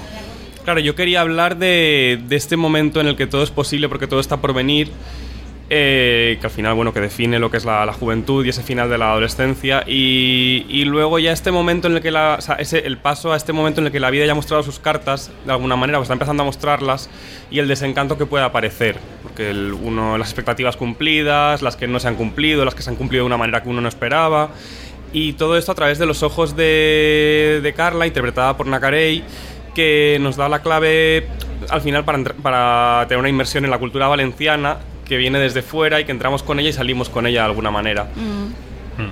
Eh, Rosita, hacer cine cuando lo has hecho con Jordi en esta película, ¿era, era igual que cuando lo hiciste hace 20, 25 años? ¿Ha cambiado la manera de hacer cine? ¿Te has encontrado con una manera de rodar distinta a la que tú conocías? Bueno, me he encontrado porque son nuevas generaciones y además todos eran jóvenes, todos. Y me ha encantado muchísimo y ha sido uno de los equipos que yo he hecho, de las películas que yo he hecho, en que más me ha gustado, porque aquello éramos es que no sé cómo explicarte, éramos como si fuéramos todos hermanos, como si estuviéramos eh, eh, haciendo en nuestras casas, fenomenal. Y luego muy profesionales, cada uno de cada uno en su sitio y muy profesional. Y sobre todo te digo que mm, luego cuando yo terminé les di las gracias a todos uno a uno por lo bien que lo habían hecho. El equipo, todo.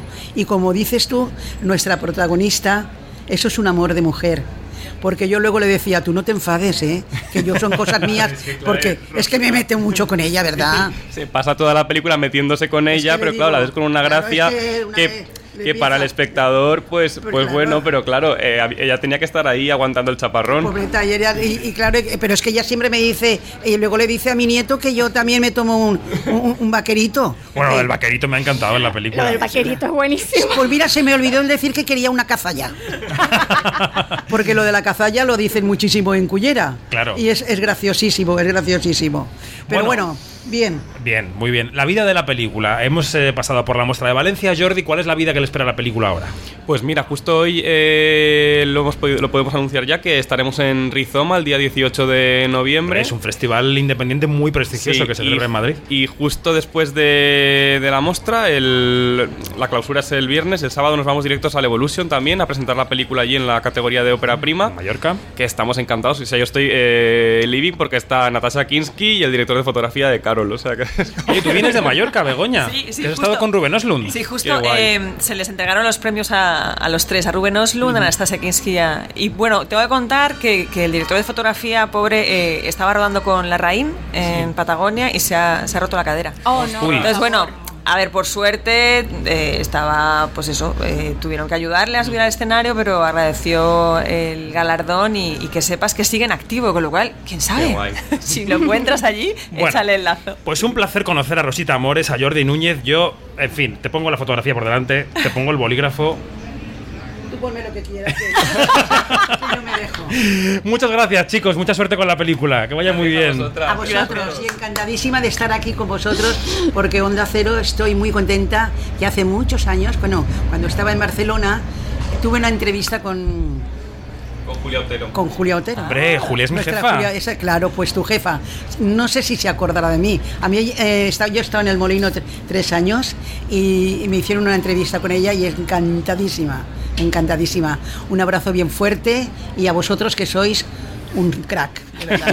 Gracias, Jordi. Yo otro abrazo eh, y recordar que se me ha olvidado decirlo antes que el 25 de noviembre, de noviembre vamos a cines. O sea, la Ah, o sea, película que se todo el mundo a verla. Después de todo el paso por festivales estaremos ya. El que en sabem, cines en lo que sabemos será en castellano. será el que sabem. El que en- sabem, en toda vale, España, perfecto. sí. Muy bien, pues el que sabem, 25 de noviembre en cines. Gracias. Gracias a vosotros. Gracias. Y recibimos al último invitado de este, de este festival, de esta muestra de Valencia, que pasa también por este stand de Onda Cero en la plaza del Ayuntamiento de Valencia. Seguimos en la sección oficial. Ahora hablamos de una película francesa que fantasea con qué habría pasado con María Magdalena después de la muerte de Jesús, años después, en el final de su vida. Hablamos de Magdala y su director es Damien Manivel. Bonsoir, bienvenido. Hi, nice to meet you. Nice to meet you.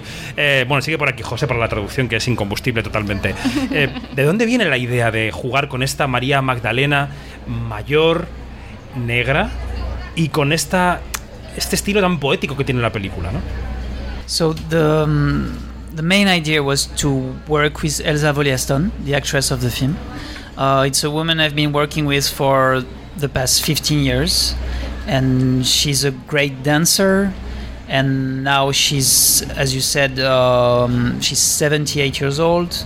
And uh, I would like to make another film with her, and a film in which she would be in every shot and really give her a, a very powerful character. So this is why I chose Mary Magdalene to uh, give Elsa a, an extraordinary character to embody. Eh, la idea vino a partir de Elsa Wollaston, que es una actriz con la que llevo trabajando 15 años. Además de actriz, es una excelente bailarina eh, y como habéis dicho, eh, ahora tiene 78 años y yo quería hacer eh, otra película con ella en la que apareciera en cada toma con un personaje eh, muy poderoso y por eso eh, elegí el personaje de María Magdalena y para Elsa Wollaston. Eh, y esa es la explicación. Eh, eh, mm, Damián, tengo entendido que la génesis de la película no solamente tuvo que ver con la actriz, sino que, que, que fue eh, durante el proceso de tu anterior película que te diste cuenta, esto aquí podría haber una historia. ¿Cómo es estar en el proceso de una hechura de una película y pensar ya en la siguiente? Well, it's a particular story because uh, my previous film was called uh, Los Hijos de Isadora, and this film um, Elsa Voliastan was playing in it also. And during the editing session of the film, uh, there was a shot where Elsa, it's a close up of the face, and she watches um, very slowly, she watches the sky. And uh, when I saw this shot during editing, I thought, wow, this is, um, there is something spiritual, maybe not religious, but uh, my next film will be uh, a spiritual based uh, film. So this is why I started to look for uh, saints uh, stories, and uh, ultimately I found Marie Madeleine because uh, it's a great character, and the story I'm telling it's the last days of her life. Um, it's hardly known, and there are maybe there are paintings, there are poems, but there are no movies about it. So it was really it gives me freedom and it gives me inspiration. Mm-hmm. Eh, bueno, esto fue eh, mientras grabamos Les Enfants d'Isadoga, eh, mi película anterior, donde también aparece Elsa Wollaston. Y durante la fase de edición eh, había un plano, un primer plano de Elsa en la que ella lentamente está mirando hacia el cielo. Y aquí dije, madre mía, aquí hay algo muy espiritual, quizá no religioso, pero sí espiritual y quiero que mi próxima historia sea eh, vaya de espiritualidad. Y entonces es cuando empecé un poco a documentarme sobre santos, santas y eh, en el caso de María Magdalena es un personaje muy poderoso eh, cuyos últimos días eh, apenas desconocemos, hay algunos poemas, pero no hay ningún film al respecto. Y esto me dio libertad e inspiración. Los eh, directores y directoras que están pasando por este stand durante la tarde valenciana, que ya va cayendo, va cayendo el sol aquí en la plaza del ayuntamiento, son, sois bastante jóvenes, pertenecéis a una generación que ya conoce perfectamente las plataformas, pero que sigue haciendo cine para el cine. Yo no sé si tú tienes em, preocupación por dónde acabarás enseñando tus películas, dónde se verán, dónde se acabarán viendo, si crees que las plataformas han venido como amenaza para el cine, si serán una combinación en el futuro. ¿Qué piensas del futuro de este negocio en el que estamos todos nosotros? this question is uh, quite um, actual. You know? E- everyone is asking the same question, and uh, I think it's. Um, I'm really scared about the future. Uh, yes, I am. I think it's. Um, it's quite hard to keep on making this kind of film, which which are. Uh, I mean, I believe that cinema is an art. I really believe it, and um, now I'm facing that the fact that uh, cinema has really be- became uh, an industry, an entertainment industry more than an art. So the balance changed. I don't know if it's the platform's fault. I don't think so, but I think there is a shift in the. Um, a political shift and a shift in the in the way we see cinema, we perceive cinema, and I think this is a big threat. And um, and I think it's a pity because when I was young and when I discovered uh, cinema, uh, different form of cinema, new new way of making films, I was uh, moved and it changed my life. And I want uh, other people, young people, or other people to um, be surprised and be challenged by film and be moved. So we still need to make different film. Y José escribiendo como una ametralladora en su libreta. Eh, bueno, efectivamente es un debate muy candente, todos me me preguntan lo mismo y tengo que decir que yo tengo mucho miedo del futuro. Eh, es muy difícil seguir eh, rodando películas como esta porque yo creo firmemente que el cine es un arte y ahora me enfrento a que eh, los cines se han convertido en una industria, la industria del entretenimiento, ya no es la industria del arte. Entonces está cambiando este equilibrio existente. No sé si las plataformas tienen toda la culpa, pero hay un cambio tanto, digamos, político como de nuestra manera de percibir el cine. Eh, y es una lástima porque yo recuerdo cuando eh, yo era más pequeño y descubrí el cine, nuevas formas de, hacer cine, pues era un cine que me conmovía y que cambió mi vida. Y yo también quiero que el público eh, se siga sorprendiendo y que sus vidas cambien con esta forma distinta de hacer cine. Pues también Manibel, director de Magdala en sección oficial en esta muestra de Valencia, gracias y mucha suerte con la película. Gracias. Muchas gracias. Un aplauso. Y José, José Sentamans. Un placer, gran traducción. El placer ha sido mío, muchas gracias. Nosotros tres nos quedamos y enseguida reincorporamos a Iñaki Mayora, que tenemos que hablar de los estrenos de la semana, tenemos 10 minutos, pero antes escuchamos otra entrevista, porque si esta semana llega la serie García, García a HBO Max, también llega a Movistar Plus la serie El Inmortal, que nos lleva hasta el Madrid de los años 90. Allí conoceremos a los Miami, una banda dedicada al narcotráfico y a la extorsión que lidera en la ficción el actor Alex García. Y hemos estado pues hablando con él. Quinótico, lo que se estrena. Así que este es el jefe de los putos Miami.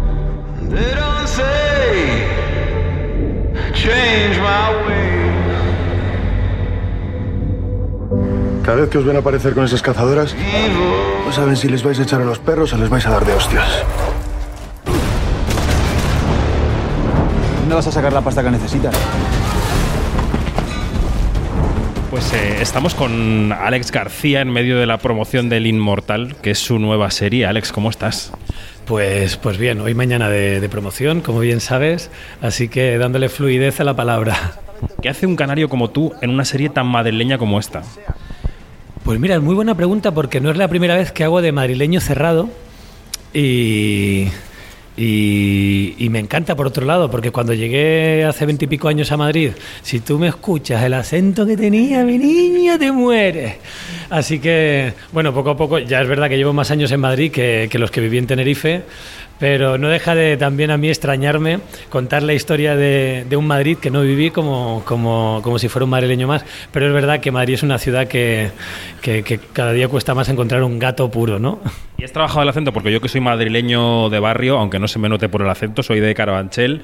Tu personaje tiene ese acento de no solo de, de Madrid, sino del Madrid, del barrio, una cosa un poco tirada, una cosa un poco relajada, ¿no? Que yo creo que hay que trabajar mucho para que salga natural. Sí, lo ocurre mucho, vamos, lo ocurre tanto que mi primera propuesta asustó al director, a David Ulloa, porque quería que fuera una cosa muy cañera y como era época. Y, y bueno, decidimos finalmente que fuera más suave para no hacerlo tan característico, ¿no? Y que fuera más lo que es, que es un que tiene su misterio, aunque, aunque le ves venir, ¿no? Como un toro bravo cuando embiste, eh, pero sin embargo no es tan para afuera como, como podía haber sido, porque hay muchos tipos de personalidades que podían encajar en este José Antonio.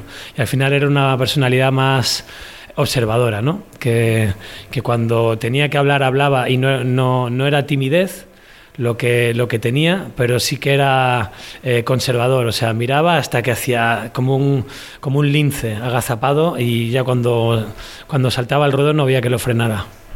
Enseguida vamos con el personaje, pero antes tú has mencionado la época, ¿no? Vamos a los 90, a las pesetas, a esos, esos chándales que yo recuerdo ver por la calle. No, yo no me los he puesto porque no tengo mal gusto, pero eh, los veía por la calle. Eh, eh, había, una forma de moverse, había una forma de, mm, de, esperar, ¿no? Una paciencia en los 90, no había redes sociales, no había móviles casi, ¿no? O sea, era, era, era otro mundo realmente. Sí. Dentro de... Sí, es que podríamos hacer un programa entero sobre los 90. Es que es increíble, a mí me fascina la época.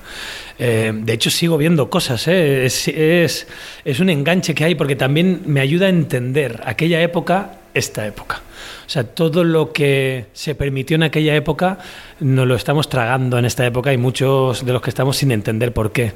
Y yo noté a los 90 y viendo a Jesús Gil rompiéndole la cara a uno en un estadio de fútbol y que luego eso se comentara casi jocosamente en los programas de televisión, entiendes muchas cosas. Al igual que lo que dices de los móviles. O sea, no hay nadie que eche de menos lo anterior. Quiero decir, que, yo digo, pues soltemos todos los móviles. Todo el mundo dice, ay, qué bien antes, ¿eh? que llegabas tarde y esperabas tranquilamente, ¿no? Al otro porque sabías que era algo, algo normal. Y ahora te llegan dos minutos tarde y dicen, me voy, que tengo otra cita dentro de 15 en no sé dónde. ¿Cómo? Eh, sí, eh, para mí ha sido impresionante verlo, ver por un lado la locura que había en los 90 y por otro lado las ganas de disfrutar que tenía todo el mundo en los 90 y las ganas de creer que todo iba a ir mejor. Bueno, la, primera, lo primero que se encuentra un espectador al ver el Inmortal, que llega el, eh, nada, en unos días a Movistar Plus, es eh, una carátula que dice los Miami eh, son una banda criminal que hicieron no sé cuál, tal cosa, tal, y va, y esta, bueno, es la historia de un poco del líder, ¿no? De los Miami. Eh, mm, cuando hay un personaje real, entre comillas, porque lo de real aquí es cuestionable, eh, uno se aproxima, supongo, al trabajo con unas prevenciones que no tiene cuando es un personaje completamente ficcionado, ¿no? Em, bueno, tanto que, no fue ni un planteamiento. Eh, yo desde el principio intuía que lo íbamos a crear, porque entre otras cosas me habían llamado a mí. Y ya te pones a googlear y dices, pues no me parezco mucho. Fue lo primero que sentí. Y a partir de ahí ya, em, tanto producción ejecutiva como, como los directores, como yo mismo, eh, teníamos una oportunidad preciosa de crear un personaje a partir de retazos de aquella época. Ya no solamente de la leyenda que, ellos se encargaron de crear, eh, sino lo- de lo que contó la prensa, que no siempre es lo mismo que lo que ocurre de verdad, eh, y que el imaginario popular. Porque el- me ayudó mucho escuchar leyendas de ellos, escuchar, pues yo estuve en una discoteca que vinieron, tal. o sea, me ha impresionado la de gente que dice que los conocía, ¿no? Yo cené con ellos en un fin de año, ¿qué tal? Era íntimo amigo de mi hermano que tiene perros, que no sé cuánto. Y, y la gente poco a poco, a mí me encanta hablar estos temas con, con la gente, sobre todo creando un personaje, me fueron creando el José Antonio. Y yo veía que la leyenda que ellos habían creado eh, me iba impregnando de, este José Antonio que es el que he creado poco a poco. Porque en el propio set habían, pues hablabas con un figurante que había vivido la época decía, joder, pues mira, has hecho antes un gesto que me recuerda a él, pero lo que hiciste es más de un colega que yo tenía. Digo, bueno, pues mira, me parece muy guay. Pues todo esto funciona. Y, eh, al final entre todos hemos ido creando un personaje que, que para mí ha sido una gozada, la verdad, interpretar. Ahora te preguntaré por qué has descubierto en esa investigación, pero primero sobre el personaje. Eh, lo que vemos en pantalla es un tipo que habla solamente cuando lo necesita, que, que es casi como un, eh, como un felino, ¿no? Que va civilinamente observando dónde atacar, cuándo saltar. Esto, esto fue parte de esto te lo contaron que él era así que era un tipo mm, reservado que medía mucho sus distancias al menos en un primer momento de la serie Em, no, esto es creación nuestra, sí. Esto, fíjate que, que es mezcla entre el imaginario colectivo y David Ulloa. David Ulloa me llevaba mucho a, a Frena y los caballos, sale, Frena. Recuerdo que rompimos muchos muebles ensayando la serie. Porque yo al principio llegaba con toda esa energía y para, para mi gusto lo fácil es bajar. ¿Sabes? Su- subir es lo que es complicado. Entonces siempre eh, los ensayos te sirven para lle- llevar toda la artillería y luego tener un buen director como David que te dice, a ver, prueba aquí a, a solamente observar, prueba a mirar. Y, y había algunos personajes que había visto así, en Gomorra, por ejemplo, en la propia protagonista de Dinero Fácil, la chica tiene algo de esto.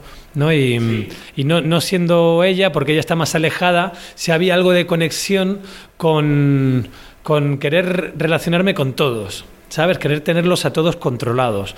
Y la única manera de hacer eso bien es escuchando mucho. Eh, Eso me lo llevo, por ejemplo, de José Antonio. El que, el que escucha y observa aprende constantemente. Y los españoles, sobre todo, morimos hablando. Así que me callo ya. no, te iba a preguntar eh, de esa investigación, en esas eh, conversaciones con gente más o menos cercana a ese círculo, ¿qué te ha sorprendido? ¿Con qué has flipado? Con, la impunidad de ciertas cosas que ocurrían en la época, con la facilidad de mover mercancía, que a lo mejor hoy también se mueve con esa facilidad, ¿no? A lo mejor no conocemos lo que pasa en el inframundo, ¿no? Eh, ¿qué, te, qué realmente, ¿Qué te chocó realmente? ¿Qué te, eh, qué te llevó a pensar, "Pff, esa historia que no se ha contado hay que contarla? Pues fíjate que yo siempre me engancho con cosas que, que no que a lo mejor no son tan mainstream, pero a mí lo que más me llamó la atención es que muchos coincidían en que ya no hay palabra, en que este grupo ya no se podría crear a día de hoy porque cualquiera te traicionaría, porque se ha perdido el honor. Y, y mucha gente de la calle me, me ponían en común esto. Decían, no, no, eso ahora es que te llega cualquiera, te llega uno de fuera, te mete cuatro tiros y no se entera ni tu madre. En lo que se han enterado. Y antes había algo ahí que tenía que ver con la deslealtad, con la lealtad, con, con, algo de, honor, salvando las distancias, pero ah, inmensas distancias. Pero, mira, en rugby había una norma, o no escrita, en la que si eh, se dan muchas hostias en rugby, si alguien te hace una falta y la falta es fea, si le dan una hostia a ese de tu equipo lo dejas. porque ha hecho algo feo. O sea, había algo de, sí, ganamos, somos brutos, pero somos caballeros. Y tiene algo que ver con esto también, con, el sentido que tiene José Antonio de la palabra caballero, que eso es muy discutible, por supuesto, pero como algo a, lo que agarrarme em, medieval, ¿no? Que, me parecía muy bonito eh, que, todos coincidieran en eso. Muchísimos de los que vivieron la época de verdad decían, ya no hay palabra, ya cualquiera, hasta un familiar te la juega, que eso antes era impensable. Y, y con esto me, a esto me agarré mucho. Estaba echando una cuenta antes de entrar y ya creo que es una de nuestras últimas preguntas que nos cortan por aquí la conversación. Estaba echando cuentas y decía, eh, este año, en el 22, solamente este, has hecho un asunto privado para Amazon, Sagrada Familia para Netflix, El, Mo- El Inmortal para Movistar Plus. Eh, tú eres una persona que yo sé que ama el cine y además estamos en un momento de crisis para los cines, pero ¿qué sería ¿no? del sector audiovisual, de los técnicos, de los actores, sin el trabajo que están dando las plataformas, ¿no, Alex? Pues estaríamos bastante jodidos, la verdad, ¿eh? Sí, sí, bueno, es que lo acabas de definir muy bien. Es que en todas esas series habían equipos de ciento y pico personas y auténticos profesionales, como lo hay en El Inmortal, pero en la de Amazon, pues, pues mira, tener la oportunidad de, de currar en el mismo set con Aura Garrido y Jean Reno, pues es una oportunidad que te han dado las, las plataformas que han hecho que eso sea más factible, que antes era a lo mejor una película, eran los escogidos, y si bien me siento muy afortunado, veo que, que las plataformas nos han dado esta oportunidad y han ampliado el, el abanico a la hora de, pues eso, pues hay mucho que regular, y así lo siento, hay mucha letra pequeña que ajustar, pero estamos trabajando, estamos contando historias impresionantes y, y la industria está creciendo a un ritmo frenético y eso hay que agradecerlo. Pues la que toca esta semana es El Inmortal de Movistar Plus, que llega ya, así que Alex, protagonista, gracias y suerte. Muchísimas gracias, David.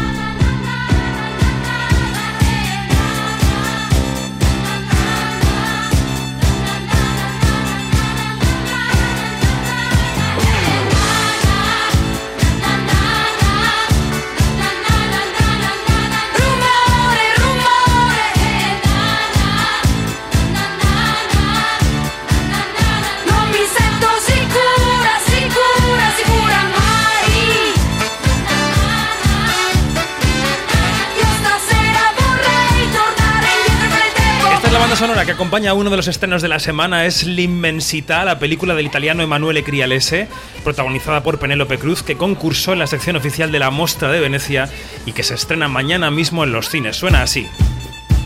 Di solito quando ti trucchi o esci o hai pianto. Non esco e non piango.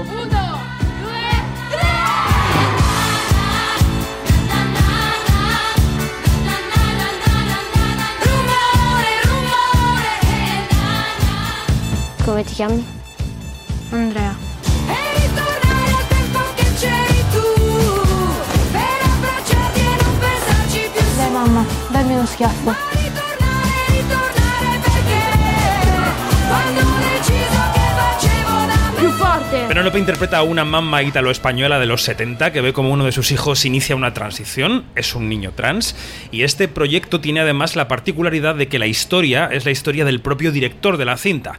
Penélope, que ha estado hoy mismo en los micrófonos de Onda Cero, en el programa Julia en la Onda con Julia Otero, y con Emanuele Crialese hablamos hace unos días en la Seminci de Valladolid, donde también ha estado la película. Allí charlaba con nosotros sobre cuánto de biográfica es la cinta. Sì, podemos dire che è un poco más autobiografico, ma è, rela- è relazionato alla, alla storia íntima, íntima, personal de mi transición. Para mí es lo mismo, es por los otros importante decirlo y definirlo ahora. Bueno, tenéis la entrevista completa que yo creo que es interesante en quinótico.es, primera con K y segunda con C. Iñaki todavía no había dicho esto yo en el programa, es raro. No has dicho, no has primera dicho, no has con K y segunda con C. ¿Quién ha visto la inmensidad en esta mesa? Venga, Janina. Bueno, a ver. Es que eh, Crialese tiene una cosa que, que siempre te toca una fibra, ¿no? Eh, da igual si, es, si ha sido una película redonda o no. A mí, de verdad, ¿qué más me da desde el punto de vista de espectadora? Yo creo que él logra, él logra que, que, que, que se- el, que el público se conmueva. Y, y- y yo creo que, que lo ha logrado bastante bien con Penélope, que está inmensa. Está fantástica está y en un papel que no habíamos visto. eh, No, es un travestida de registro- Rafaela Carrá. Sí, es un registro que, que no lo, que no lo habíamos visto. Aunque, claro, es un poco de madre sufridora y todo esto que tiene, que tiene, que recuerda mucho a Sofía Loren, a la Magnani Sí, y a toda esta eh, toda esta tradición este, italiana. Te están aplaudiendo por aquí por sí, la sí, plaza. sí, pero no es a nosotros. Pero no, bueno. yo creo que es a ti, a tu descripción de la inmensidad. No, bueno, igual. Pero bueno, pero claro, este es una película que merece mucho la pena ir a verla. Bueno. El cine norteamericano nos está esta semana dos películas muy distintas. Una de ellas tiene un reparto estelar. Es lo nuevo del director David O. Russell y se llama Amsterdam. Harold, I don't know what you think you're doing. Excuse me. Hello. Got a dead white man in a box. Not even a casket. Doesn't even have a top on it. In a pine box of old wood. Who do you think's gonna get in trouble here? ¿Qué es Amsterdam, Iñaki? Bueno, pues Ámsterdam es una mezcla de hechos reales y de ficción sobre una trama, una conspiración político-empresarial en Estados Unidos durante la Segunda Guerra Mundial. La película mezcla el tono de misterio con la sátira y está protagonizada, como siempre, por un gran plantel de actores Sí, sí, como sí, sí. son Christian Bale, Matt Robbie, John David Washington o Robert De Niro y dirigida por el siempre polémico pues David O. Russell. A mí esta, mm, ñe, un poco menos, me dejó bastante frío. Bueno, vamos a dejarlo ahí. La segunda película americana de la semana es Bros, una comedia romántica gay que se ríe de los estereotipos de las relaciones homosexuales entre hombres.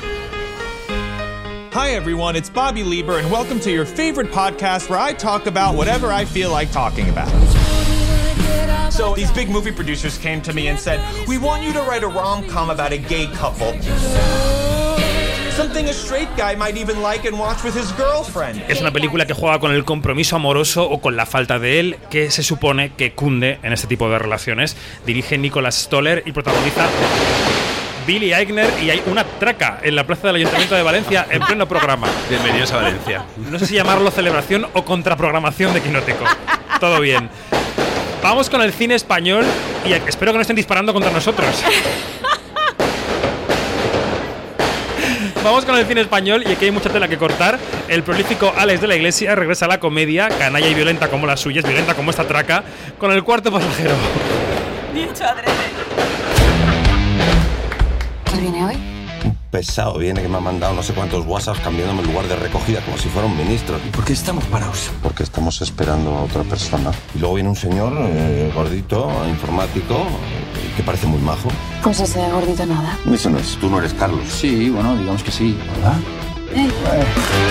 Bueno, vámonos, ¿no? Bueno, eh, eh, ahora enseguida contamos que es el cuarto pasajero, pero es que nos hemos enterado, Begoña, de que le han dado un premio a Valencia. Sí, que el año próximo va a ser la capital. Me acerco al micro. bueno, que somos una ciudad verde. Verde y ruidosa, qué maravilla. Bueno, este era el final de la mascleta. Felicidades Valencia Ciudad Verde 2024. Volviendo al tráiler del cuarto pasajero de Alex de la Iglesia, yo que hago BlaBlaCar de vez en cuando o lo organizo en mi coche, igual me lo pienso la próxima, Iñaki. Bueno, la película está ambientada en un viaje en coche compartido entre Bilbao y Madrid y el conductor es Alberto San Juan. Los pasajeros, pues tenemos a Blanca Suárez, a Rubén Cortada y un histriónico Ernesto Alterio, que es el personaje que desata pues todos los líos que ocurren en la película. El cuarto pasajero es un comentario sobre una sociedad ensimismada que no va más allá de su propia ventanilla. Con Alex hemos hablado esta semana, la entrevista está en nuestra web, quinoteco.es, primera con K y segunda con C.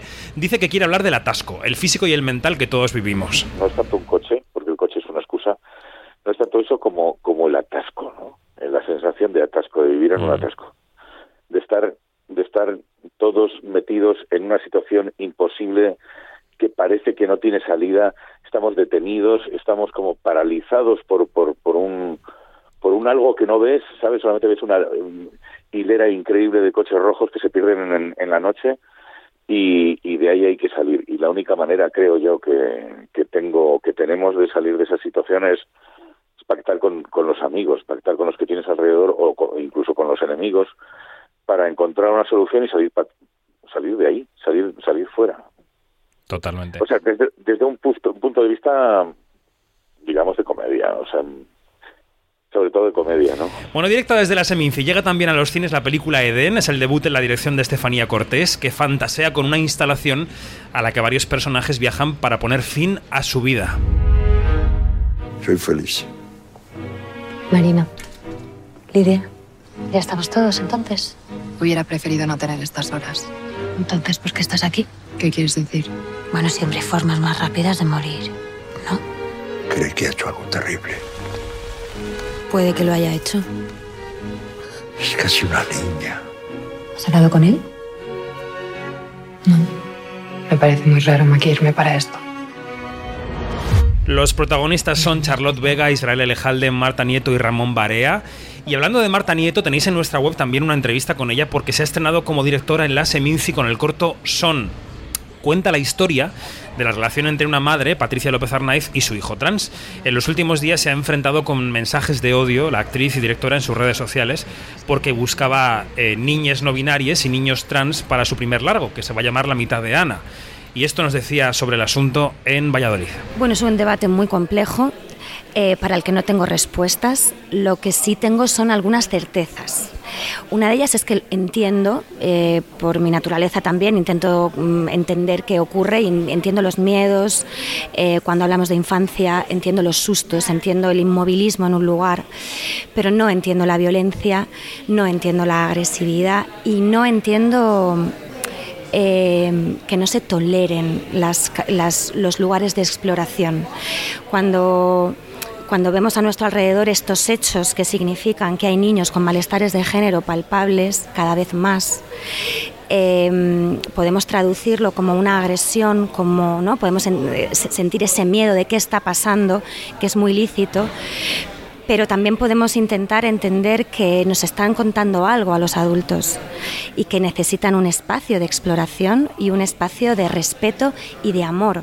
Y yo creo que donde pongo el foco, donde me interesa poner el foco a mí en la película es en el adulto que empieza a en- a encontrar nuevas herramientas para ayudar a que ese niño con ese malestar eh, se apuntale en el amor propio con la libertad de exploración de género que implica la evolución de los tiempos, porque tiene que ver con, con algo que tiene que ver con el sistema. Claramente, el patriarcado se está tambaleando. Y de cine español y como homenaje a la historia del cine español, hay que citar también Rec, Terror sin pausa, ese documental que homenajea a los 15 años de la saga que ha dado la vuelta al mundo con Jaume Balagueró y Paco Plaza al frente. Bueno, como ven, los quinóticos, las quinóticas, la gente que nos acompaña, la semana está llenísima de estrenos. Y el cine latino estrena una joya que fue premiada en Sundance con el Gran Premio del Jurado, en Málaga con la Biznaga de Oro, la mejor película latinoamericana, se llama Utama. Mata ruasu hina yapune kestin. Aris.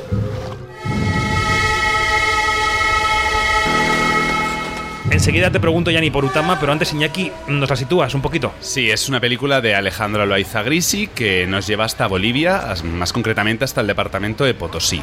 Es una zona que la película dibuja como muy afectada por la despoblación por culpa del cambio climático. El director elige a actores no profesionales, dos abuelos y su nieto en la ficción, y cómo lidian con la falta de agua y con la co- contaminación. En- Incomunicación. con la perdón. incomunicación y con la contaminación también. En Málaga charlamos con el director, con Alejandro Loaiza Grisi. Fue una charla que se puede escuchar en quinótico.es y nos contaba por qué decidió hacer la película. Creo que esa es una de las cosas más fuertes que le puede pasar a una persona, eh, el éxodo, tener que emigrar de, la que tú consideras tu casa, tu hogar, debe ser uno de, de los procesos más difíciles que vi- viva una persona, que no quiere irse, ¿no?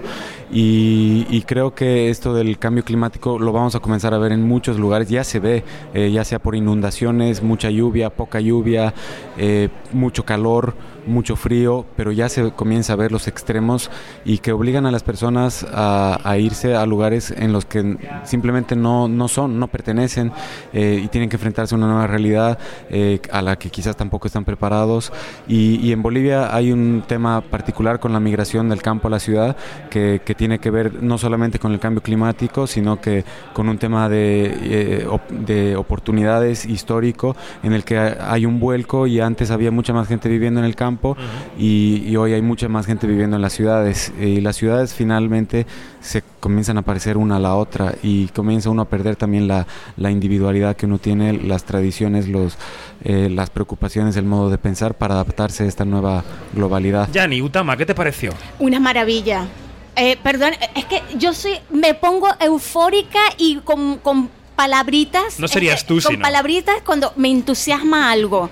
Y de verdad, Utama es una película que hay que ver en el gran cine, gran pantalla, porque es ver, ver retratado eh, eh, Bolivia, esos escenarios bolivianos y además una historia que, que está tan conectada con las tradiciones, con las raíces, con el cambio climático, como estaba contando I- I- Iñaki. O sea, es una cosa que está muy bien contada, muy bien desarrollada y de verdad que, bueno, que no es porque sea latinoamericano, pero de verdad que está muy bien.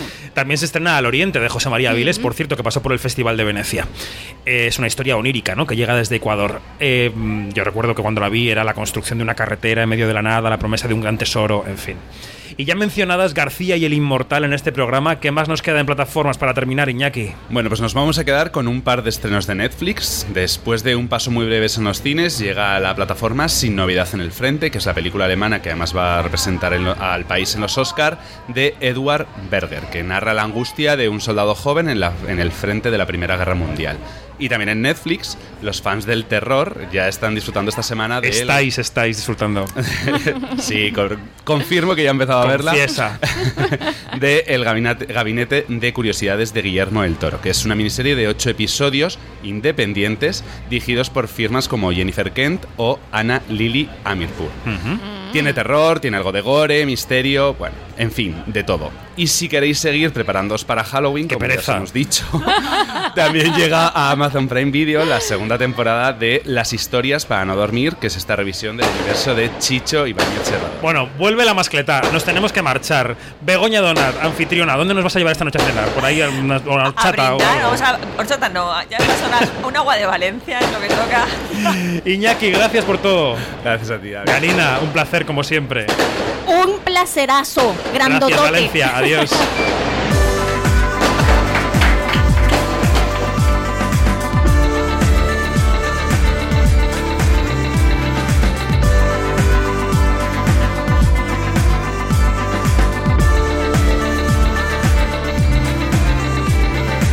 Lo dicho, nos vamos. Más información en nuestra página web quinótico.es y en nuestro canal de YouTube, donde se puede disfrutar de nuestras entrevistas en vídeo. Recordad, Quinótico, primera con K, segunda con C. Gracias Onda Cero Valencia, gracias Guillermo Suárez, gracias Mostra de Valencia. Que viva Valencia, Visca Valencia.